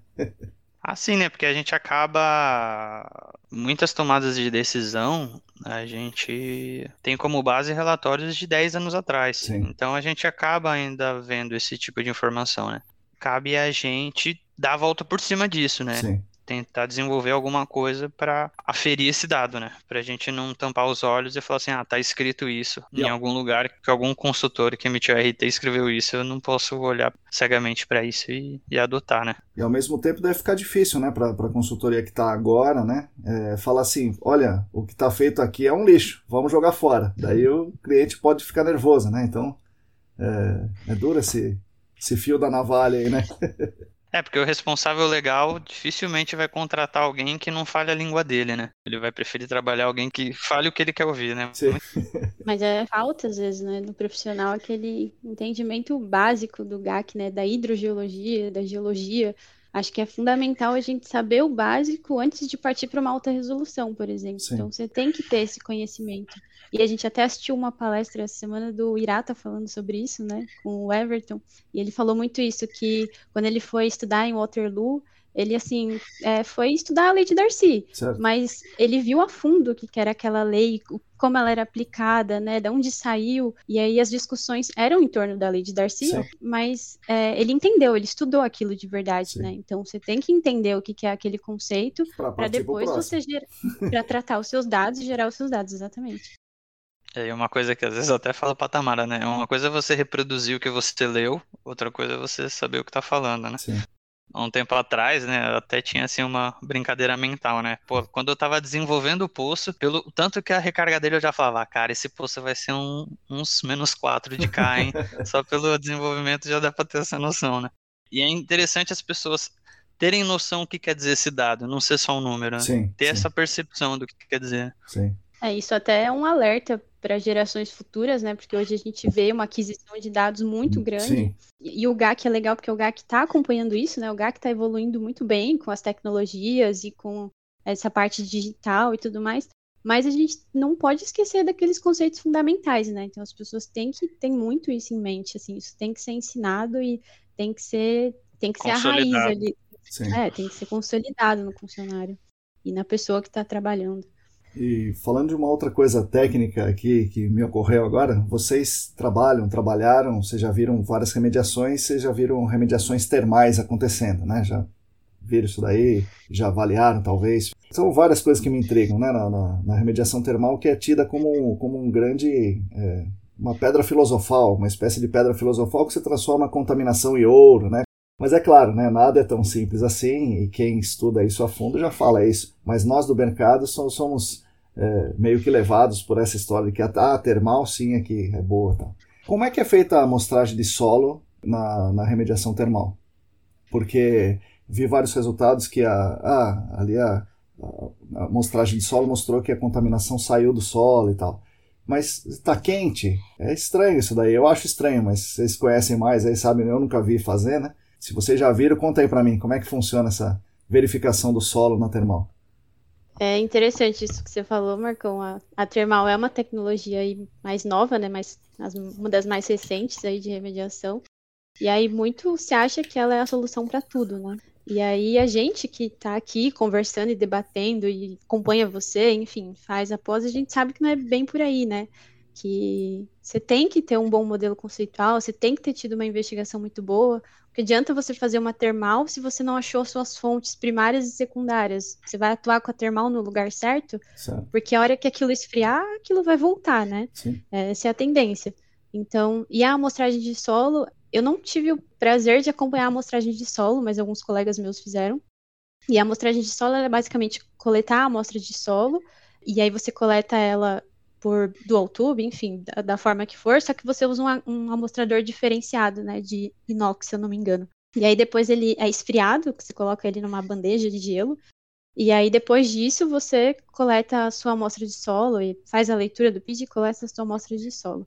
Mas é o que você falou, tem muitas incertezas, né, eu acho que isso ainda precisa ser muito discutido. Então eu trabalhei num projeto de remediação termal, que eu acompanhei até uma certa fase ali, e eu, eu, lembro que nos dados, a água subterrânea, ela, depois de um ano e meio, ela ainda não tinha chegado na temperatura que ela estava no background, digamos assim. Ah. Então é muito tempo. E aí, se a água está quente assim, o solo está quente também, e aquilo é representativo, certo. né? Então, quanto tempo a gente tem que esperar para fazer a amostragem mesmo e ver que aquilo está funcionando? Então, eu acho que tem que ser muito bem estudado. Legal, aplicou a remediação termal, ela é fantástica, né? Os sistemas são muito legais e tudo mais, é uma tecnologia, tecnologia muito inovadora, isso. vários controles digitais e tal. Mas e depois, né? Como que você monitora aquilo e avalia que aquilo não vai voltar e que aquilo tá certo, tá tudo ok, né? E você atingiu a sua CMA, mas a sua água ainda está quente, o seu solo ainda está quente. Então, eu acho que é, é, um nicho aí do mercado a se discutir muito ainda. Acho que poucas empresas ainda trabalharam com termal, então eu acho que são discussões que estão acontecendo agora e é legal ver isso, por exemplo, no AESAS, né, teve uma sessão só de remediação termal. Sim. E é bem legal que foi discutido bastante casos e a gente vai vendo como que foi aplicado, como que foram os monitoramentos depois, o que que dá para melhorar, né? E eu acho que falta bastante paper, assim, publicação sobre isso, é, sobre esses dados e como avaliar eles de forma correta.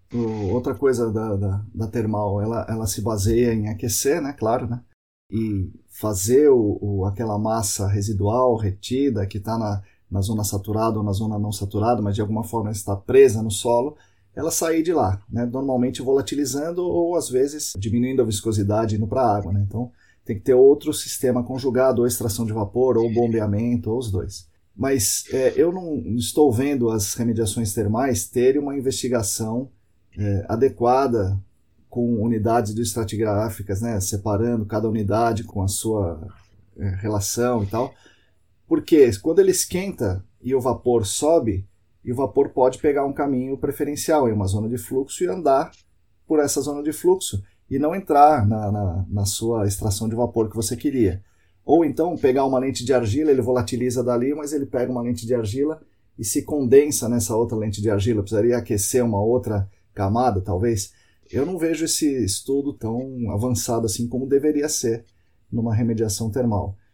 Vocês acompanharam mais? Vocês já viram esse tipo de estudo sendo feito ou vocês acham que isso é é um preciosismo meu e que isso não teria necessidade, aqueceu, extraiu e fim de papo.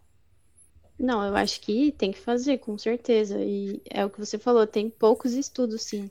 Eu lembro até que na conferência da ESAS, acho que era o pessoal da Macmillan que estava apresentando, e eles têm um sistema mais diferente, né, da outra empresa que também faz termal, de ter o vapor cap, e aí eles extraem, é, focam a extração de vapor ali naquela área, enfim, um sistema é diferente.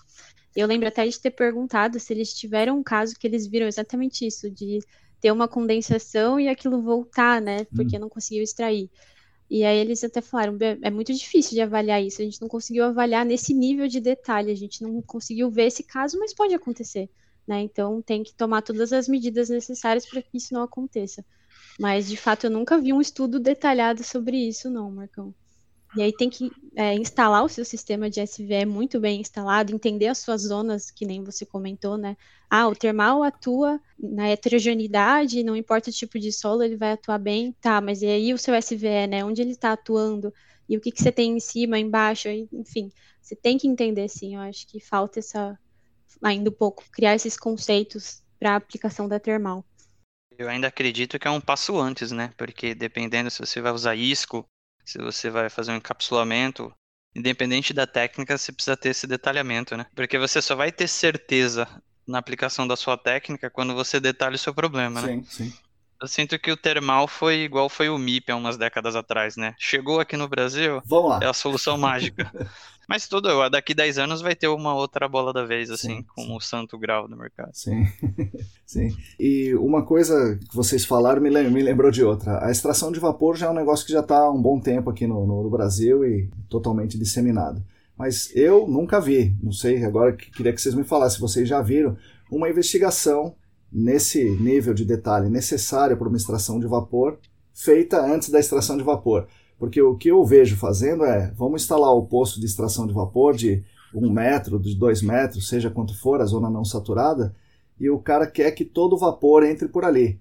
Mas se você tem diferentes unidades, não é todo o vapor que entra por ali, é, é igual a água, né? O posto de monitoramento, se está conectando várias camadas, entra mais água de um do que do outro.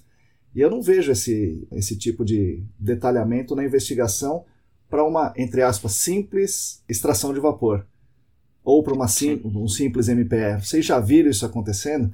Ou, novamente, vocês acham que isso tem que ser feito ou também é um preciosismo excessivo aqui do, do professor? Eu acho que tem que ser feito, e é aí que tá, né? Você saber integrar os dados da sua detalhada ou da sua investigação para remediação junto com os dados do piloto, né? Porque eu acho que o piloto vai dar essas respostas, né? E dependendo da sua heterogeneidade, por que não fazer mais de um piloto na sua área? Para você ter uma resposta de cada aterro ou de cada camada. Eu acho que o piloto, o cara já faz o piloto desconsiderando as camadas. Aí o resultado que é do piloto, ele, ele conectou tudo, tanto na, na extração quanto na observação. E aí o dado do piloto já, eu já sei lá, eu acho que já não, não, não representa, né? É, depende da técnica, se você vai usar um dreno horizontal só pra, pela questão dos vapores, mas se você for uma opção mais MPE, mais Sim. DPE, aí realmente você vai precisar ter esses dados na ponta da, da caneta para executar o seu piloto e dimensionar a sua remediação. Para executar Ou o até, piloto, né? Antes do piloto. Executar o piloto. Ou até a resposta do piloto vai ser que não é aplicável também, né? Mas é, é, é, bem isso que você falou. Quando você não está trabalhando com dreno horizontal, você está com um DPE ou um MPS, as variáveis são muito maiores, porque você está no fluxo multifásico, né? E quando você está no multifásico, tem mais camadas hidroestratigráficas, tem mais interação lá embaixo no poço. Mas, assim, cada, cada realmente, cada caso é um caso, né? Eu já vi pilotos bem detalhados e já vi pilotos com mais, até por limitação de espaço, mais receita. Você já viu, Tamara, algum algum estudo mais é, sofisticado assim para fazer o piloto? Não, Marcão, nunca tive a oportunidade de acompanhar, não. Inclusive até a pós de remediação do Senac que eu vou fazer justamente para entender melhor toda essa dinâmica, né, e até poder aplicar melhor nos projetos que futuramente eu vou desenvolver aí de remediação. Legal. Mas eu nunca vi. Eu fico preocupado também com bombeamento, sabe? A gente faz uma barreira hidráulica desconsiderando também as, as as heterogeneidades, as camadas. E a barreira hidráulica a gente não sabe o que está fazendo, né? ela está puxando mais de, um, de uma camada do que da outra. Será que ela está sendo efetiva? Né? Então isso também me preocupa. Sim, eu acho que precisa ter um plano de trabalho para o piloto, né? Voltando nessa questão da que você falou, pensando em extração de vapor.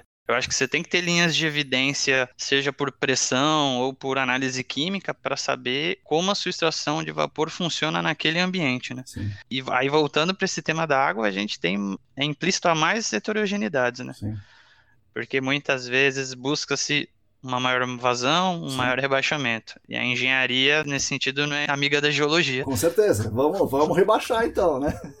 Por isso que todas essas premissas precisam ser levantadas no piloto. E aí eu até volto mais atrás, é, precisa do piloto, né? Porque, por exemplo, a Conama 420 não é falado do teste piloto. Então, você sai de São Paulo, é, muitas empresas nem entendem e não, não, não pensam no teste Mas aí é piloto, é demais, não querem né? comprar aquilo. aí é demais, Mas acontece, pelo amor de é. Deus. É, e cai, cabe aquela educação do cliente, né? De você. É, não adianta gastar X reais nessa fase se a gente não executar essa fase que vai azar todo o projeto de remediação. É, com certeza precisa do piloto. Eu não tinha nem pensado nisso, mas é verdade, você falou. E com certeza é verdade, né? Tem gente que não quer nem fazer o piloto, né? Aí é, então talvez isso seja uma cultura que se criou na época da remoção emergencial de fase livre. Sim quando existia aquele manual que era voltado para as áreas de abastecimento que falava, ó, fase livre no posto de monitoramento, você precisa ter uma recuperação emergencial. Sim. Talvez uma mutação desse conceito a gente pode ver hoje, né? Do ah, o cliente precisa de uma remediação. E aí o responsável legal quer aquilo para que é uma receita, né? Sim. Daí cabe a gente contextualizar que não é por aí. Eu acho que ele quer. Oh, quando é que vai resolver o problema? Tô cansado de estudarem, né? Estudarem.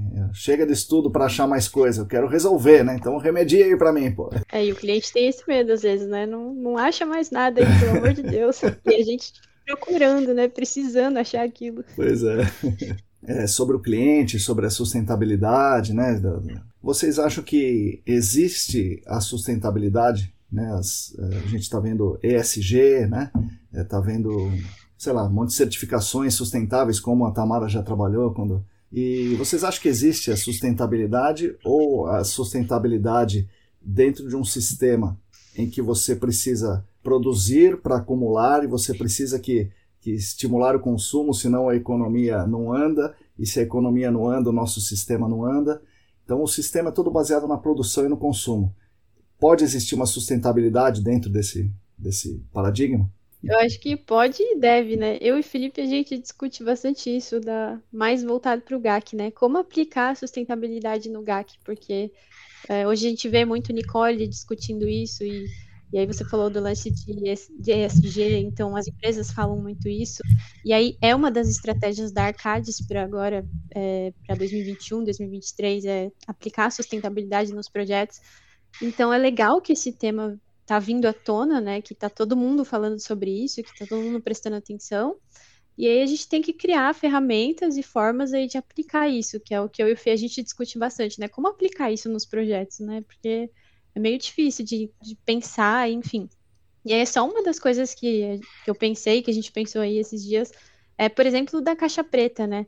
É, para projetos que eu, que eu atuo, que o Felipe atua fora de São Paulo, para você mobilizar uma máquina de alta resolução, né, é um custo, é, é, combustível que vai ser gerado, e aí você tendo a sua caixa preta no seu projeto, você consegue diminuir aquilo.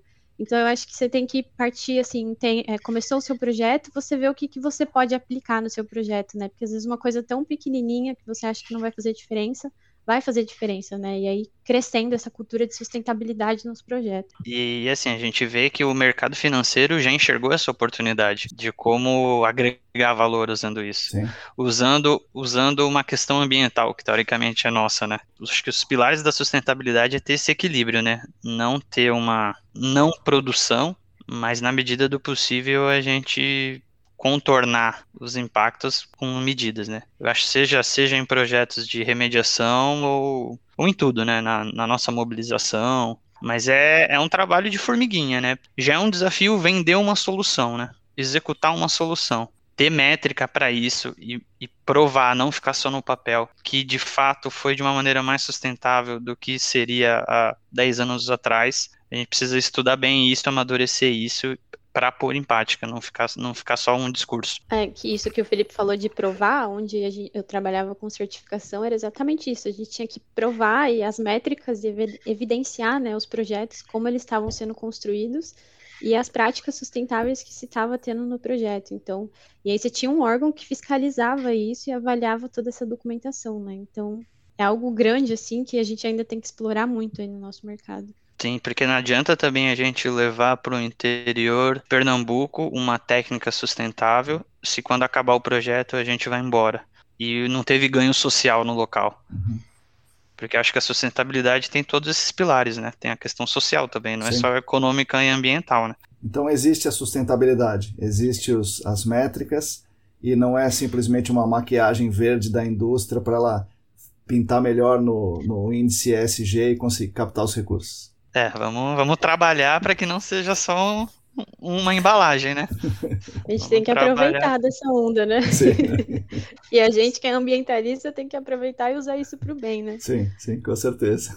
Como vocês veem o futuro do GAC daqui a uns, sei lá, 5 anos, 10 anos? É, isso vai se desenvolver, né? O, o, o gerenciamento vai se desenvolver e desenvolver com boas práticas, ou ele vai, é, de alguma forma, se espalhar pelo Brasil com as práticas antigas ou as práticas atuais, ou seja, más práticas, né? É só é, vai crescer o volume de negócios, mas não vai desenvolver o GAC.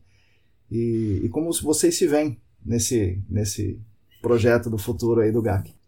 Eu acho que os trabalhos vão aumentar em curto e médio prazo. Eu acho que vai ter uma conscientização dos órgãos e conscientização dos responsáveis legais dos passivos até por uma questão jurídica, eles precisam de segurança jurídica, né? E a gente vê uma desindustrialização do Brasil, né? Sim. É recente. E o mercado imobiliário também cresce cada vez mais. E aí eu acredito que não vai ser só mais, vai ser com mais qualidade, até porque o mercado vai se adaptando. Não vai ser o, o mundo ideal que a gente vê na academia, que a gente lê nos artigos, mas se a gente pensar o que, que era 10 anos atrás e o que era 30 anos atrás, na época do, do meu tio e do meu pai, a gente, já, a gente já vê bastante coisa evoluída, né? Por exemplo, o, o termal mesmo, né? Era uma coisa assim, já, já, já se usava isso do térmico para limpar carvão, para fazer uma série de coisas, mas não você viabilizar aquilo no meio físico Sim. subterrâneo que é o desafio, né? Sim. E a tecnologia tá para isso, né? E você falou agora do termal, me lembrei até de uma coisa, né? Que hum. eu fiz assim, eu lembrei de, de, coisa passada, né? Uma história do meu tio, né? Da, da época dele, lá do início dos anos 90, né? Tinha um, tinha um passivo que tinha uma área que era um tanque de óleo queimado que jogavam, né? Um óleo viscoso lá numa área que era uma área de descarte, né? E tinha essa, essa área com esse óleo impregnado, esse óleo de baixa viscosidade, né? Na época, o que, que ele pensou, né? Falou assim, pô, o óleo dentro do motor esquenta, ele fica menos fluido, né? E a gente não consegue bombear. Aí o que, que ele fez? Ele instalou resistência na fonte Caramba, pra poder bombear o sistema dele. Ele fez um termal lá nos anos 90, você acredita? Primeiro termal do Brasil. Pode ter, pode ter sido o primeiro termal Nossa do Brasil. Nossa senhora, meu Deus. É cada história que. É realmente um negócio genial, velho. Pô, tinha que, tinha que ter um episódio você contando as histórias dele, Felipe. Caramba. Só dele, né? o dia inteiro, só contando a história dele. Caramba. Um episódio com ele, né? Sim, é, pois é. Mas é, é, mas são coisas que ele tá bem idoso e não ter. Assim, hoje a gente tem internet, né? Mas daquela é coisa que fica assim, tem uma fotinha dele guardado e que não precisava passar, né, pra frente. Sim. Isso aí eu preciso, preciso olhar isso com mais atenção, né, sim, né? Criar um, um registro disso, um com arquivo certeza, dessas coisas dele. Principalmente né, né, ter a questão afetiva, né, pessoal, mas talvez separado do GAC ou não, sei lá, né? É, mas que... uhum. essas coisas do GAC são fantásticas, isso aí precisa contar, sim. Tô louco. É, eu sempre falei isso pra ele. É uma história, são histórias muito legais, assim, né? Eu convivo com o Felipe e ele me conta muita história, então eu fico fascinada. E eu Sim. falo, Felipe, você tem que contar isso pra todo mundo, porque é Sim. é incrível isso que acontecia, né? São Sim. histórias muito legais. É, não, então eu vejo também com os bons olhos o futuro aí do GAC. É, eu acho que o mercado tem evoluído bastante e para o bem.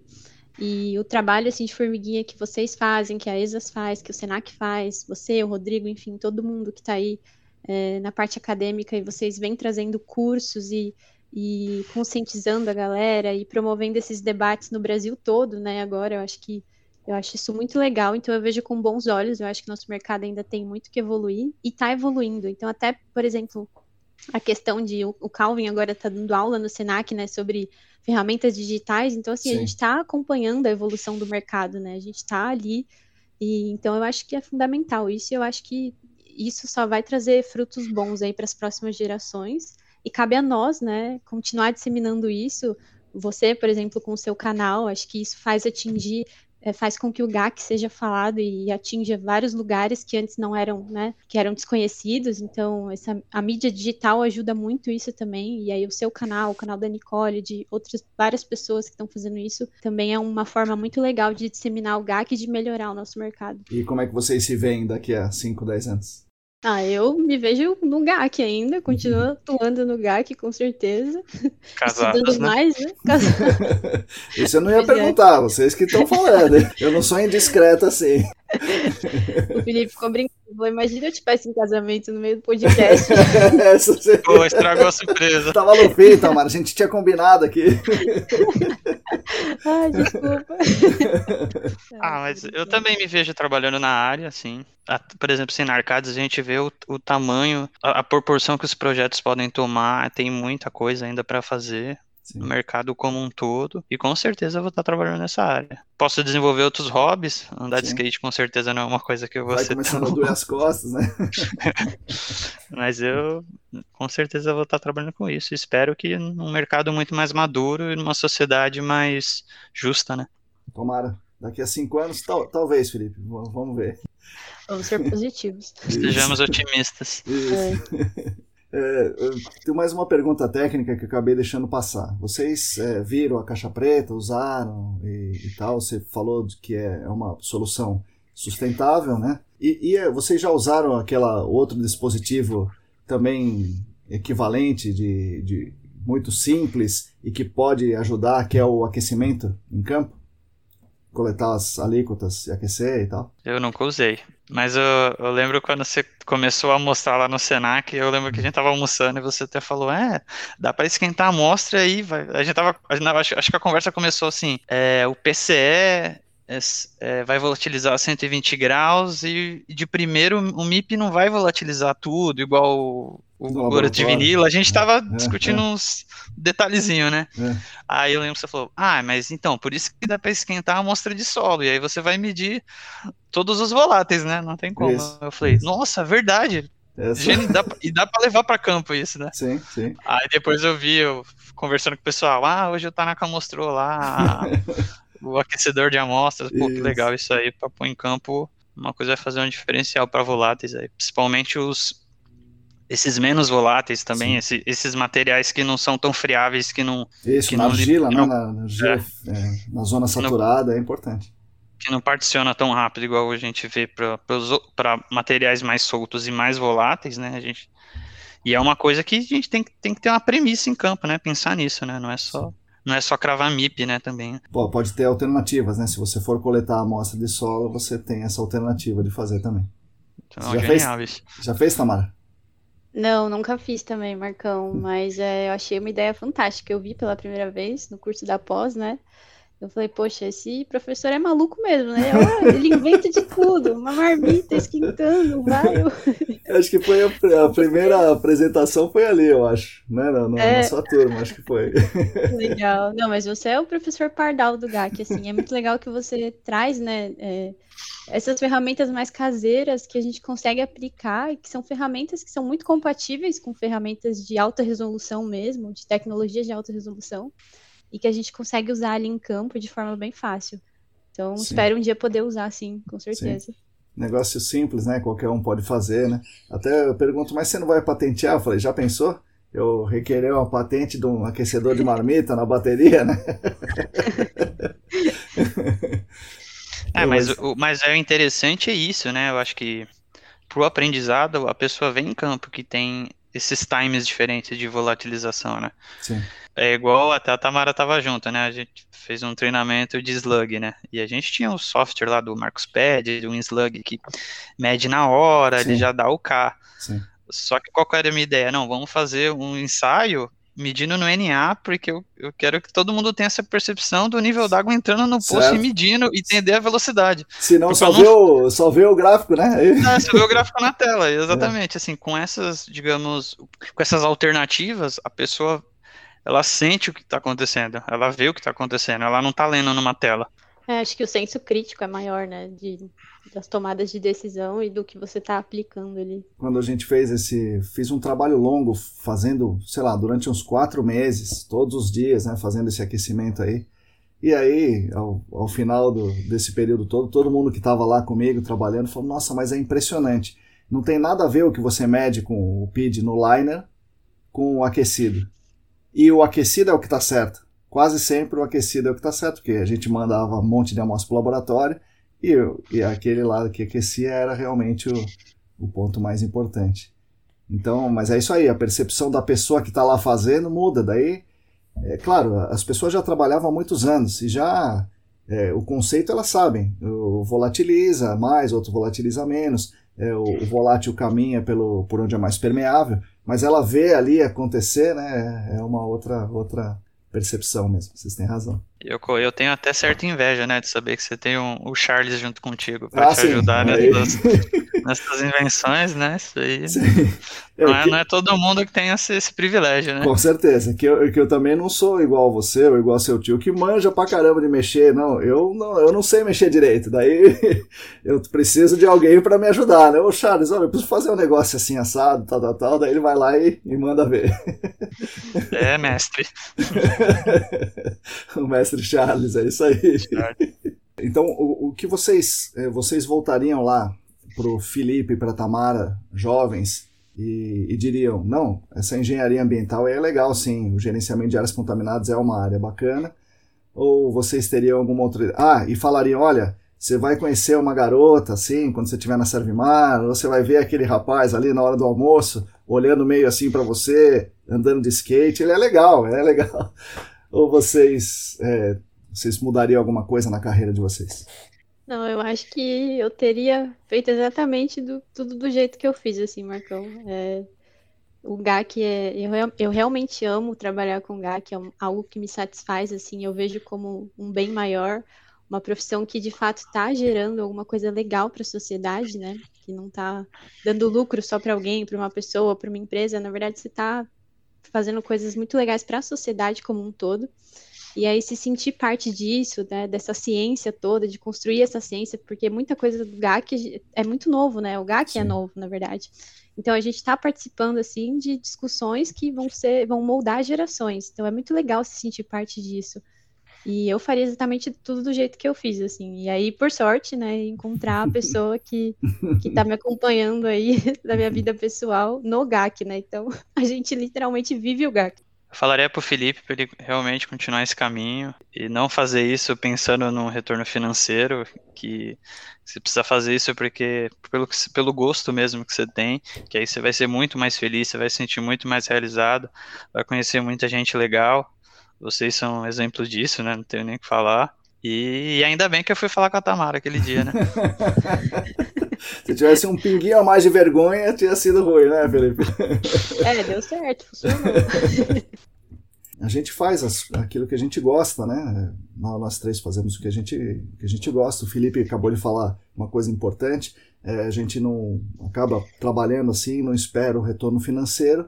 De alguma forma a gente tem alguns privilégios, né? A gente pôde fazer isso, né? Eu, eu pude fazer isso, vocês também. E vocês veem no, no GAC ou na engenharia ambiental onde vocês estudaram, vocês é, qual era a proporção de mulheres que tinham lá? Vocês veem machismo no, na nossa área ou é o machismo da sociedade? Vocês tinham negros na, na, na classe de vocês? Vocês acham que existe uma possibilidade de, de, de acesso aos negros é, na engenharia ambiental, no GAC? A gente, eu mesmo não vejo muitos no, nas nossas turmas do SENAC. E certamente não é devido à falta de capacidade deles, mas sim por causa da falta de oportunidades deles chegarem lá. Como é que vocês enxergam isso aí dentro do GAC ou na engenharia ambiental? Bom, esse assunto que você tocou é muito importante, sempre foi importante, né? Tá cada vez mais em alta, né? Muitas vezes esses assuntos acabam sendo conturbados aí pelo, por reality shows da vida e tal. Mas é exatamente o que você falou, assim. O, a gente tem esse problema social no Brasil. Na minha turma da faculdade, os negros eram o menor número. A questão de, de mulheres nem tanto, era uma turma entre, entre eu acho que a engenharia ambiental, entre as engenharias que, que é mais diversificada, tem mais mulheres atuando. Mas isso tudo, assim, é, é reflexo da questão social, né?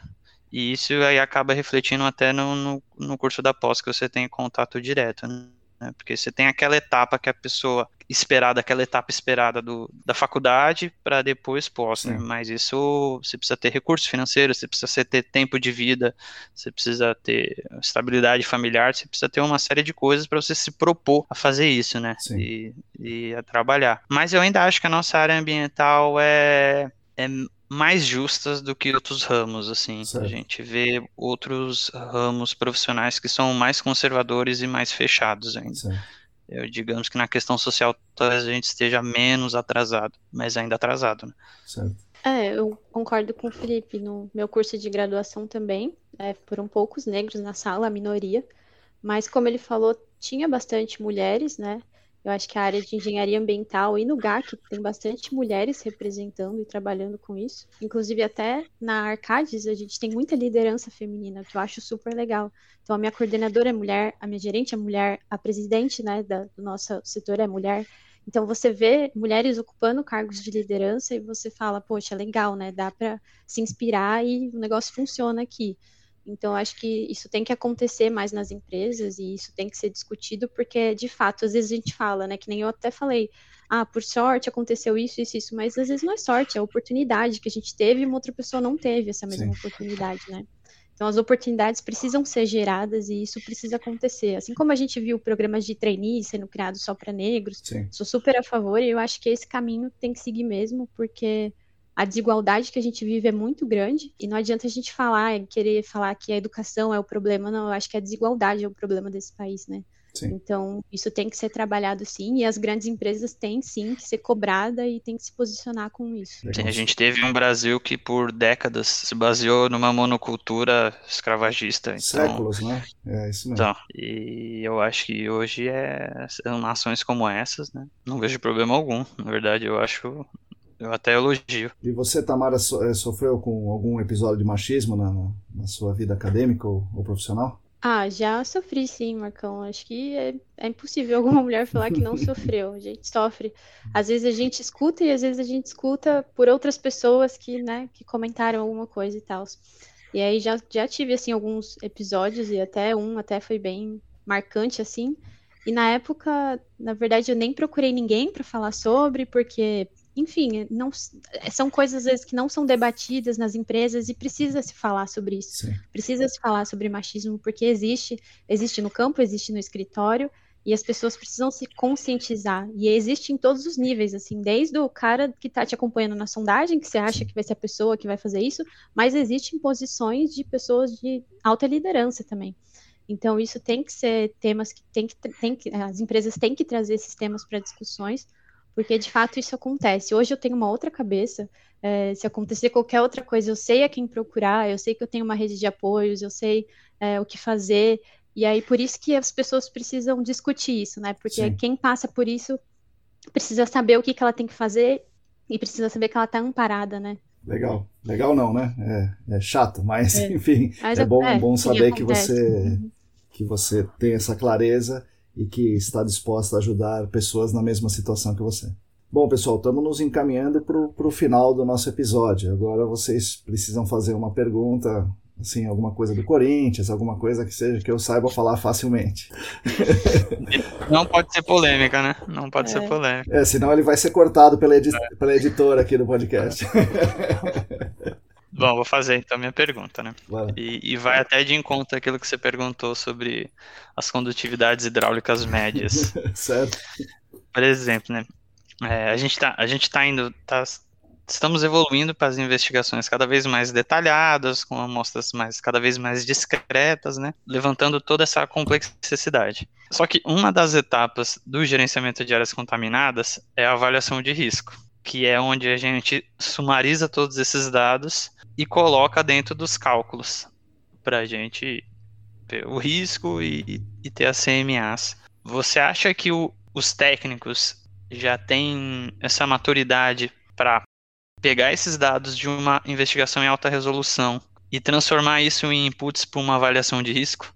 Olha, eu não sou um expert em avaliação de risco, mas eu entendi o que você está falando. Tem uma massa enorme de dados e na planilha de avaliação de risco ele pede algumas coisas para você colocar lá. Né? E o que você coloca lá é o que sai de resultado no fim. Né? Então, é. a condutividade hidráulica é uma delas. Né? Então, você tem um monte de condutividade hidráulica, qual eu vou colocar? Daí o cara vai falar, vou pôr a média, né? É, porque se ele colocar a maior condutividade hidráulica, ele vai chegar na conclusão que aquilo vai chegar mais rápido no vizinho e isso pode ser ruim para o cliente dele. Então ele não está colocando uma mentira, assim, conscientemente uma mentira. Ele está, entre aspas, amparado na ciência para dizer que o cliente dele está certo. Então ele põe a média. E assim ele faz também com, com algo que eu falei na, na newsletter né, da, da semana passada. Ele pega o dado da, da porosidade total aqui na superfície para dizer que é, essa é a porosidade total que ele tem, né? E é. jogar na avaliação de risco. É, maturidade para colocar as coisas, eu acho que, que algum, é, como tudo, né? Alguns profissionais têm, outros não têm, mas é a, a roda viva do, da corporação, né? Arcades, a Servimar, a Geoclock, a todas as outras, fala assim, olha, faça a avaliação de risco aí, faz aí você. Ah, tá. O que, que eu tenho que fazer então? Coloca os dados ali na tabela e vê o que acontece no final. E o cara vai fazendo, o que sempre foi feito. Né? Então ele pega um, uma concentração ali a maior que ele vê na água, é, diz que não tem nada no solo, é, a gente sabe que isso não é verdade. Mas então essa avaliação de risco com a planilha da CETESB acaba, entre aspas, atrapalhando. Ela serve para selecionar áreas com, com um risco mais iminente, né? Mas ela acabou por atrapalhar aí o, o, o desenvolvimento dos profissionais, porque ele fala, o que, que adianta eu fazer tudo isso aí, coletar esse monte de dados, se eu tenho que colocar um na planilha? Sim. E, eu acho que entra. Desculpa. Não, falei, falei. É, e, e, talvez entre naquela questão do, do paternalismo da CETESB, né? Sim. Porque sempre foi feito disso porque a CETESB aceita. Sim. Hoje, a CETESB tem uma planilha que é para a gente usar. Sim. É só que temos muitos mais dados Sim. na nossa mão do que do que há anos atrás, né? É. E eu acho que precisa ter esse amadurecimento também como fazer a avaliação de risco com os dados em alta resolução que a gente recebe, né? Eu acho que a, que a CETESB está preocupada com, com casos absurdos, né? Então, um caso do, de, de um risco muito grande que, que o cara está exposto ali, né? É, a gente tem que ter a clareza que a avaliação de risco é só para funciona na técnica real para isso, para tirar os casos absurdos. Agora, abaixo do caso absurdo, tem um monte de coisas que vão acontecer, principalmente na, na, na, na remediação. Né? E eu vejo a mesma coisa acontecendo na modelagem matemática de fluxo e transporte, sabe? Ah, flow, então a gente faz é, modelo de caminhamento de partículas. Meu, mas o cara pegou o dado daquele poço de 14 metros de seção filtrante. Então, né, aquele modelo lá e a gente rabiscando no papel é a mesma coisa. Porque o dado no, que entrou não serve, né? Então... É capaz que o modelador calibre o modelo, mas isso Sim. reflete a realidade? Pois é, não, ele vai calibrar com certeza, né? O modelo acaba sendo calibrado, mas uhum. né, não, não tem nada a ver com a realidade. Então é, é isso, essas ferramentas servem para casos extraordinários, né, casos absurdos, mas é, como ele é feito para um, um para selecionar casos, né? Então, numa escala muito grande, a nossa escala do site é pequena. Então, aqueles, aquele monte de dados que a gente tem serve para a gente fazer um modelo diferente da escala de modelo que é a avaliação de risco que a modelagem de fluxo de transporte prevê. Legal, obrigado aí pela resposta. Então, a maturidade, não sei se é a maturidade correta, tá, Felipe? Eu não, não, não saberia dizer. Eu acho que é o cara faz no automático, o que sempre fez. Não, não reflete um pouco para pensar. É, porque também se a gente for conservador, pegar todos os parâmetros e entrar com os dados mais conservadores, ele, beleza, em relação à saúde humana e exposição, a gente está protegendo o receptor, mas a gente pode estar sendo muito conservador e não fazendo a gestão do passivo, né? Sim. Que teoricamente a gente está aí para isso, né? E, e, por outro lado, tem os espertinhos que quer que não tenha risco. Né? Sim, é, eu nem, eu nem tô entrando nesse mérito, né? Tô pensando no. e, mas eu acho que, assim, na avaliação de risco, no final da história, ela, ela vai. É assim, se, é, se o risco é para ingestão de água, é, não precisaria da avaliação de risco, né? Porque já tem o padrão ali que já já está embutido a avaliação de risco ali. É, essa avaliação de risco serve para outro cenário e o mais usado é a inalação de vapor em ambiente fechado. Eu acho que faz o, a amostragem com dado direto, né? Tá tendo a intrusão de vapor e aí você tem mais essa essa consciência de que está em risco ou não e a partir daí você faz as outras etapas. E, e assim, e vou imaginar, não tem risco, ou na avaliação de risco, ou na, na, na, investigação direta do vapor. Não é por causa disso que nós vamos embora. Você tem um passivo ali para gerações futuras que você tem que. Alguma coisa tem que ser feita. Assim, no mínimo, você tem que monitorar aquilo. Né? É, o fato de não remediar não é abandonar, né? Isso. Isso é importante. Acho que é importante que as pessoas, nosso mercado, tenham essa consciência. Né? Não vamos abandonar o negócio lá e deixar para os nossos netos cuidar disso aí lá na frente. Ou então para a sociedade como um todo. Né, cuidar do passivo que é daquele cliente. Por exemplo, a gente vê com muito mais clareza a função da planilha de avaliação de risco lá atrás quando a gente não tinha essas linhas de evidência de amostragem direta de vapores, né? Sim, sim, sim, exatamente. Hoje a gente consegue ter uma abordagem com mais linhas de evidência. Né? Sim. É, se a gente ficar discutindo aqui, a gente fica a tarde inteira. Né? Ixi, vai longe. É, então, se beleza. dá a brecha pra gente perguntar, a gente sai perguntando. Vamos né, perguntar. É legal. E você, Bom, Tamara, qual a sua pergunta? Bom, Marcão, vou falar de alta resolução também, mas é, queria ouvir sua opinião, porque a gente tem muitas ferramentas de alta resolução consolidadas aí para investigação de compostos orgânicos, né? E para os compostos inorgânicos, como fazer uma alta resolução, né? O que, que você. É, qual a sua opinião sobre como investigar esses, esses compostos inorgânicos, assim como metais ou nitrato? O que você sugere? Eu acho que a gente tem que ter o mesmo, a mesma cabeça, né? a mesma abordagem. A gente tem que coletar vários dados, né?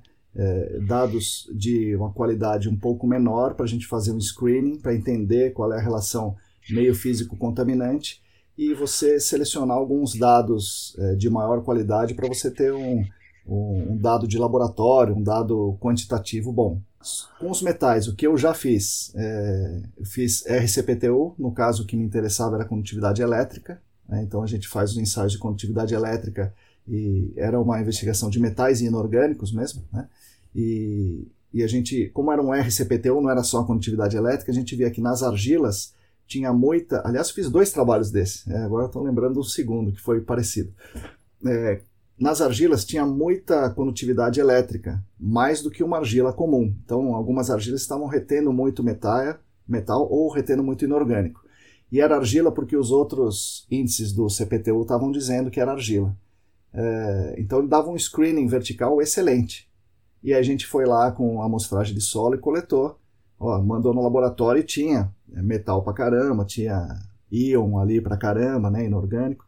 E aí a gente falou, olha, você tem que instalar um poço nessa porção aqui. Até nós mesmos que instalamos poços pré-montados de 30 centímetros, é, em algumas faixas mais condutivas, era areia, né, areia com um silt, mas era mais arenoso e conduzia mais. E aí aconteceu algo parecido com o que aconteceu com o Felipe, dá uma concentração 100 vezes maior do que estava dando no poço dele de 3 metros de seção. Né? Então, é possível fazer assim. É, tem ferramentas de tempo real, como a condutividade elétrica, ajudaria, mas você pode também coletar amostras de solo e, sei lá, de repente dissolver 5, 5 ml de, de solo ou 5 gramas de solo em 100 ml de água e medir a condutividade elétrica, né, num, num Becker, por exemplo. É, usar, nunca fiz isso, né, mas estou aqui pensando. Você pode usar o mesmo princípio da varredura vertical com as amostras de solo, pode fazer com outros elementos. É, nitrato, né? Eu não sei se o nitrato fica no solo. Na água eu sei que ele fica. Mas se ele por acaso você estiver investigando nitrato no solo, dá para usar teste de aquário. Tem teste de aquário para nitrato. Poderia fazer também um screening com o teste do aquário. Legal, bacana. E aí tem as ferramentas de solo, né? XRF também, que é bem ah, bacana. sim. Eu nunca cheguei a usar. XRF para os metais né, funciona bem. E tem a, a Fugro, tem um. Eu, eu, nem falei porque não é um negócio que a gente vai chamar amanhã, né? Tá, é usado para mineração. Mas a Fulgro tem um XRF no pesocor, né, no CPTU com XRF. Então eles vão, vão cravando ali o CPTU e vai dando o, o XRF, né? Vai, vai dando quanto tem de cada metal ali. Yeah. Tanaka, você já viu alguma sonda com medidor de pH, igual de condutividade elétrica, mas na ponta da sonda, em alguma empresa? Nunca vi, mas é, não é um negócio difícil de fazer, não, porque tem equipamentos simples de medir pH no solo, né? O pessoal da agricultura usa. Então, uhum. isso aí deve ser simples de fazer. Eu, eu nunca vi, mas deve ser fácil. Olha aí, ó. Ah. seu tio pode fazer uma dessa aí. Nossa, e, se, e de, pelo que você comentou, né? Por exemplo, na mineração, é, você vê ama, o amadurecimento do mercado, né? Eles têm um XRF na sonda, né? Sim, mas é, os caras vão ganhar dinheiro e muito com isso. Sim. Né? É. Então. Não é passivo, Aí, né? Não é bicho, passivo. É. Um investimento. Grande, né? Jazida. Sim. Marcão. E a gente já estava até falando disso, o Felipe, né? De até usar o seu perfilador vertical, coletar amostras de água, né? Medir com multiparâmetro para avaliar os fisicoquímicos, né? Também é uma sim. forma de, de fazer um screening na água também. Sim, sim. Um screening na água dá, é, desse jeito fica bom. Se tiver as boas condições, né? Para usar o perfilador e a boa condição é, é camadas com areia mesmo, né? Você saber que ela, essa camada existe e ela ter um nível d'água é, não mais profundo do que 7 metros, fica, fica um negócio interessante também. Dá para é, fazer o screening na água, né? É, é, mais simples de fazer, porque você já está na água, né? No solo seria um pouco mais difícil, aí você tem que fazer essa dissolução e tal, que eu estava falando. Mas na água seria melhor. Bom, legal. Obrigada, Marcão. Deixar a gente pergunta mais umas Não, 20 coisas aí, beleza, né? Beleza. Não, mas é isso aí. Vamos, é, vamos agora para as palavras finais de vocês, né? Então, sei lá, alguma coisa que eu esqueci de perguntar, um recado, aquele negócio lá, Felipe, aquele que a gente combinou lá.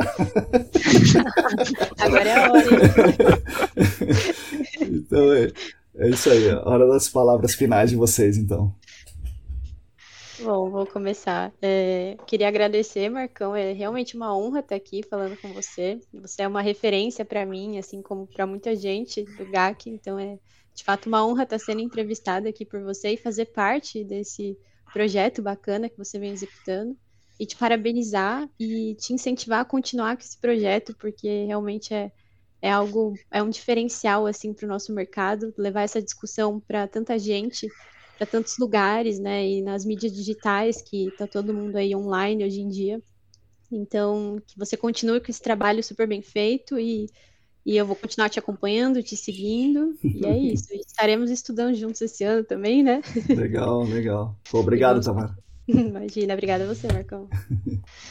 Bom, eu só, só tenho que concordar com o que a Tamara fala, que ela falou. Eu concordo em grau e gênero Você é uma referência, Tanaka. Tudo, tudo que você participa, eu já espero coisa boa. Legal.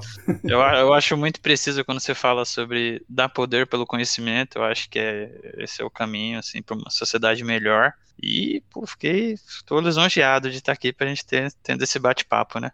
A gente vira e mexe conversa pelo WhatsApp, mas aqui o dinamismo é bem melhor, né? Sim, sim. A gente depois... é mais rápido, né? A gente sim, desenvolve é. mais, legal. Tá, fiquei, fiquei bem feliz de a gente estar tá, ter essa conversa hoje e espero que esses canais de divulgação fiquem cada vez maiores, mais presentes para todo mundo, porque é, que tenham mais, é né? Tem outros de... canais também, né? Outras pessoas é. façam.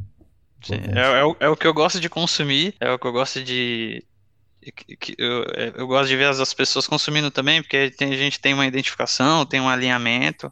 Eu só também tenho a agradecer por, por você estar nesse caminho. Legal. Muito obrigado, hein? obrigado, pessoal. Obrigado pela conversa, foi bem legal. Essas foram as palavras de Tamara Dias Quinteiro e Felipe da Costa Ferreira. Espero que tenham gostado da nossa conversa. Eu mesmo gostei bastante e fiquei feliz deles quererem falar comigo. Bom, eu gostaria de retomar alguns poucos assuntos aqui com vocês nesse final. Começando pela Servimar. Para quem não conhece, a Servimar é uma consultoria que atua com áreas contaminadas e com outras coisas também, né? mas com áreas contaminadas, a Servimar atua pelo menos desde o início dos anos 2000, tendo uma forte atuação no início do processo de investigação de passivos em postos, bases, revendedores de combustíveis, essas coisas mas atuava em outras áreas também, como vocês ouviram o Felipe comentar. Foi uma das empresas que apoiaram sempre os cursos de pós-graduação do SENAC, inclusive a Servimar financiou com bolsas de estudo alguns alunos. Foi muito legal saber a origem dessa empresa, que já foi uma das maiores potências no nosso segmento. Hoje ela é controlada por um grupo investidor e tem atuações diversificadas, inclusive no, no, no nosso segmento do GAC. Então é muito legal saber que ela teve origem com o pessoal da família do Felipe, o avô e o tio, muito, muito bacana, uma história muito legal. É, outra coisa, o Bombinha, para quem não conhece essa função, o Bombinha era um profissional, um técnico, que ia nos sites em remediação para verificar a situação. Ele ajeitava a posição das bombas de captação, nas né, bombas de remediação, ou a posição do drop tube da, da extração multifásica, ou ele removia manualmente a fase livre com um baler ou com uma bombinha. Acredito que na última década tenha diminuído o uso dessa, desse profissional, né, dessa mão de obra, mas eu tenho certeza que, pelo menos até 2010, era realmente muito comum a presença do bombinha nos sites é, contaminados, né, que, que estão passando por remediação. E para quem trabalhou nessa função deve ter sido um tremendo aprendizado. Quem já foi bombinha certamente hoje conhece muito de remediação de sistema e acho que deve estar ajudando as, as consultorias por aí. Um profissional bem requisitado e bem importante nas consultorias de hoje. Bom, sobre alta resolução, gostaria mais uma vez de lembrar que alta resolução não é sinônimo do uso de equipamentos de aquisição de dados em tempo real, como o CPTU, como o MIP, como o OIP, mas alta resolução é uma forma de pensar a investigação. Eu já falei isso diversas vezes, mas não custa relembrar, ainda mais nesse episódio que falamos tanto sobre isso aí. Né? Outro ponto: calcular a condutividade hidráulica média é uma coisa que não faz muito sentido. Primeiro, porque calcular a média de dados que variam em ordens de grandeza, essa média não vai representar o fenômeno, Segundo, porque se tem variação em ordens de grandeza, os postos de monitoramento e as condutividades hidráulicas obtidas nesses postos de monitoramento não estão medindo a mesma unidade do estratigráfica. Portanto, não podem ser agrupados, e se não podem ser agrupados, não pode tirar a média. Mas a CETESB está certa em pedir slug tests em todos os poços. Ela não fala para tirar a média, ela fala para fazer slug tests em todos os poços até para que o consultor perceba que os dados não conversam uns com os outros. Isso deve ser levado em conta nas discussões. Se você tem poços com a condutividade hidráulica 10 a menos 4, outro com 10 a menos 6, você não pode juntar isso no mesmo pacote. Né? Então, você tem que saber que existe essa diferença de condutividade hidráulica e para isso você tem que fazer esse test em todos os poços. Nesse ponto, a CETESB está certa, na minha opinião. E finalmente, sobre o cálculo de risco e padrão de potabilidade, eu falei uma coisa que não está totalmente certa. Eu prometo trazer esse assunto novamente no próximo episódio. Me lembrem disso, por favor. Mais uma vez, obrigado a todos por me ouvirem. Obrigado ao casal pela conversa, foi muito agradável. desejo também muitas felicidades e muito amor para eles. Agradeço também aos apoiadores do canal que possibilitam as minhas pesquisas semanais aqui e também na newsletter. Nós da ECD Training, junto com vocês, continuaremos lutando por um mundo melhor e mais justo para todos e para as futuras gerações. Sigam a gente no YouTube, Facebook, Telegram, Instagram, assinem a nossa newsletter e fiquem conectados.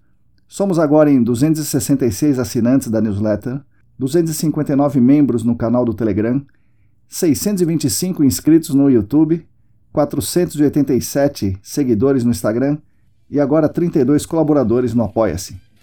Se você quiser e se você puder, contribua financeiramente com a gente. Entre no site apoia.se barra A todos vocês, muito obrigado e até a semana que vem.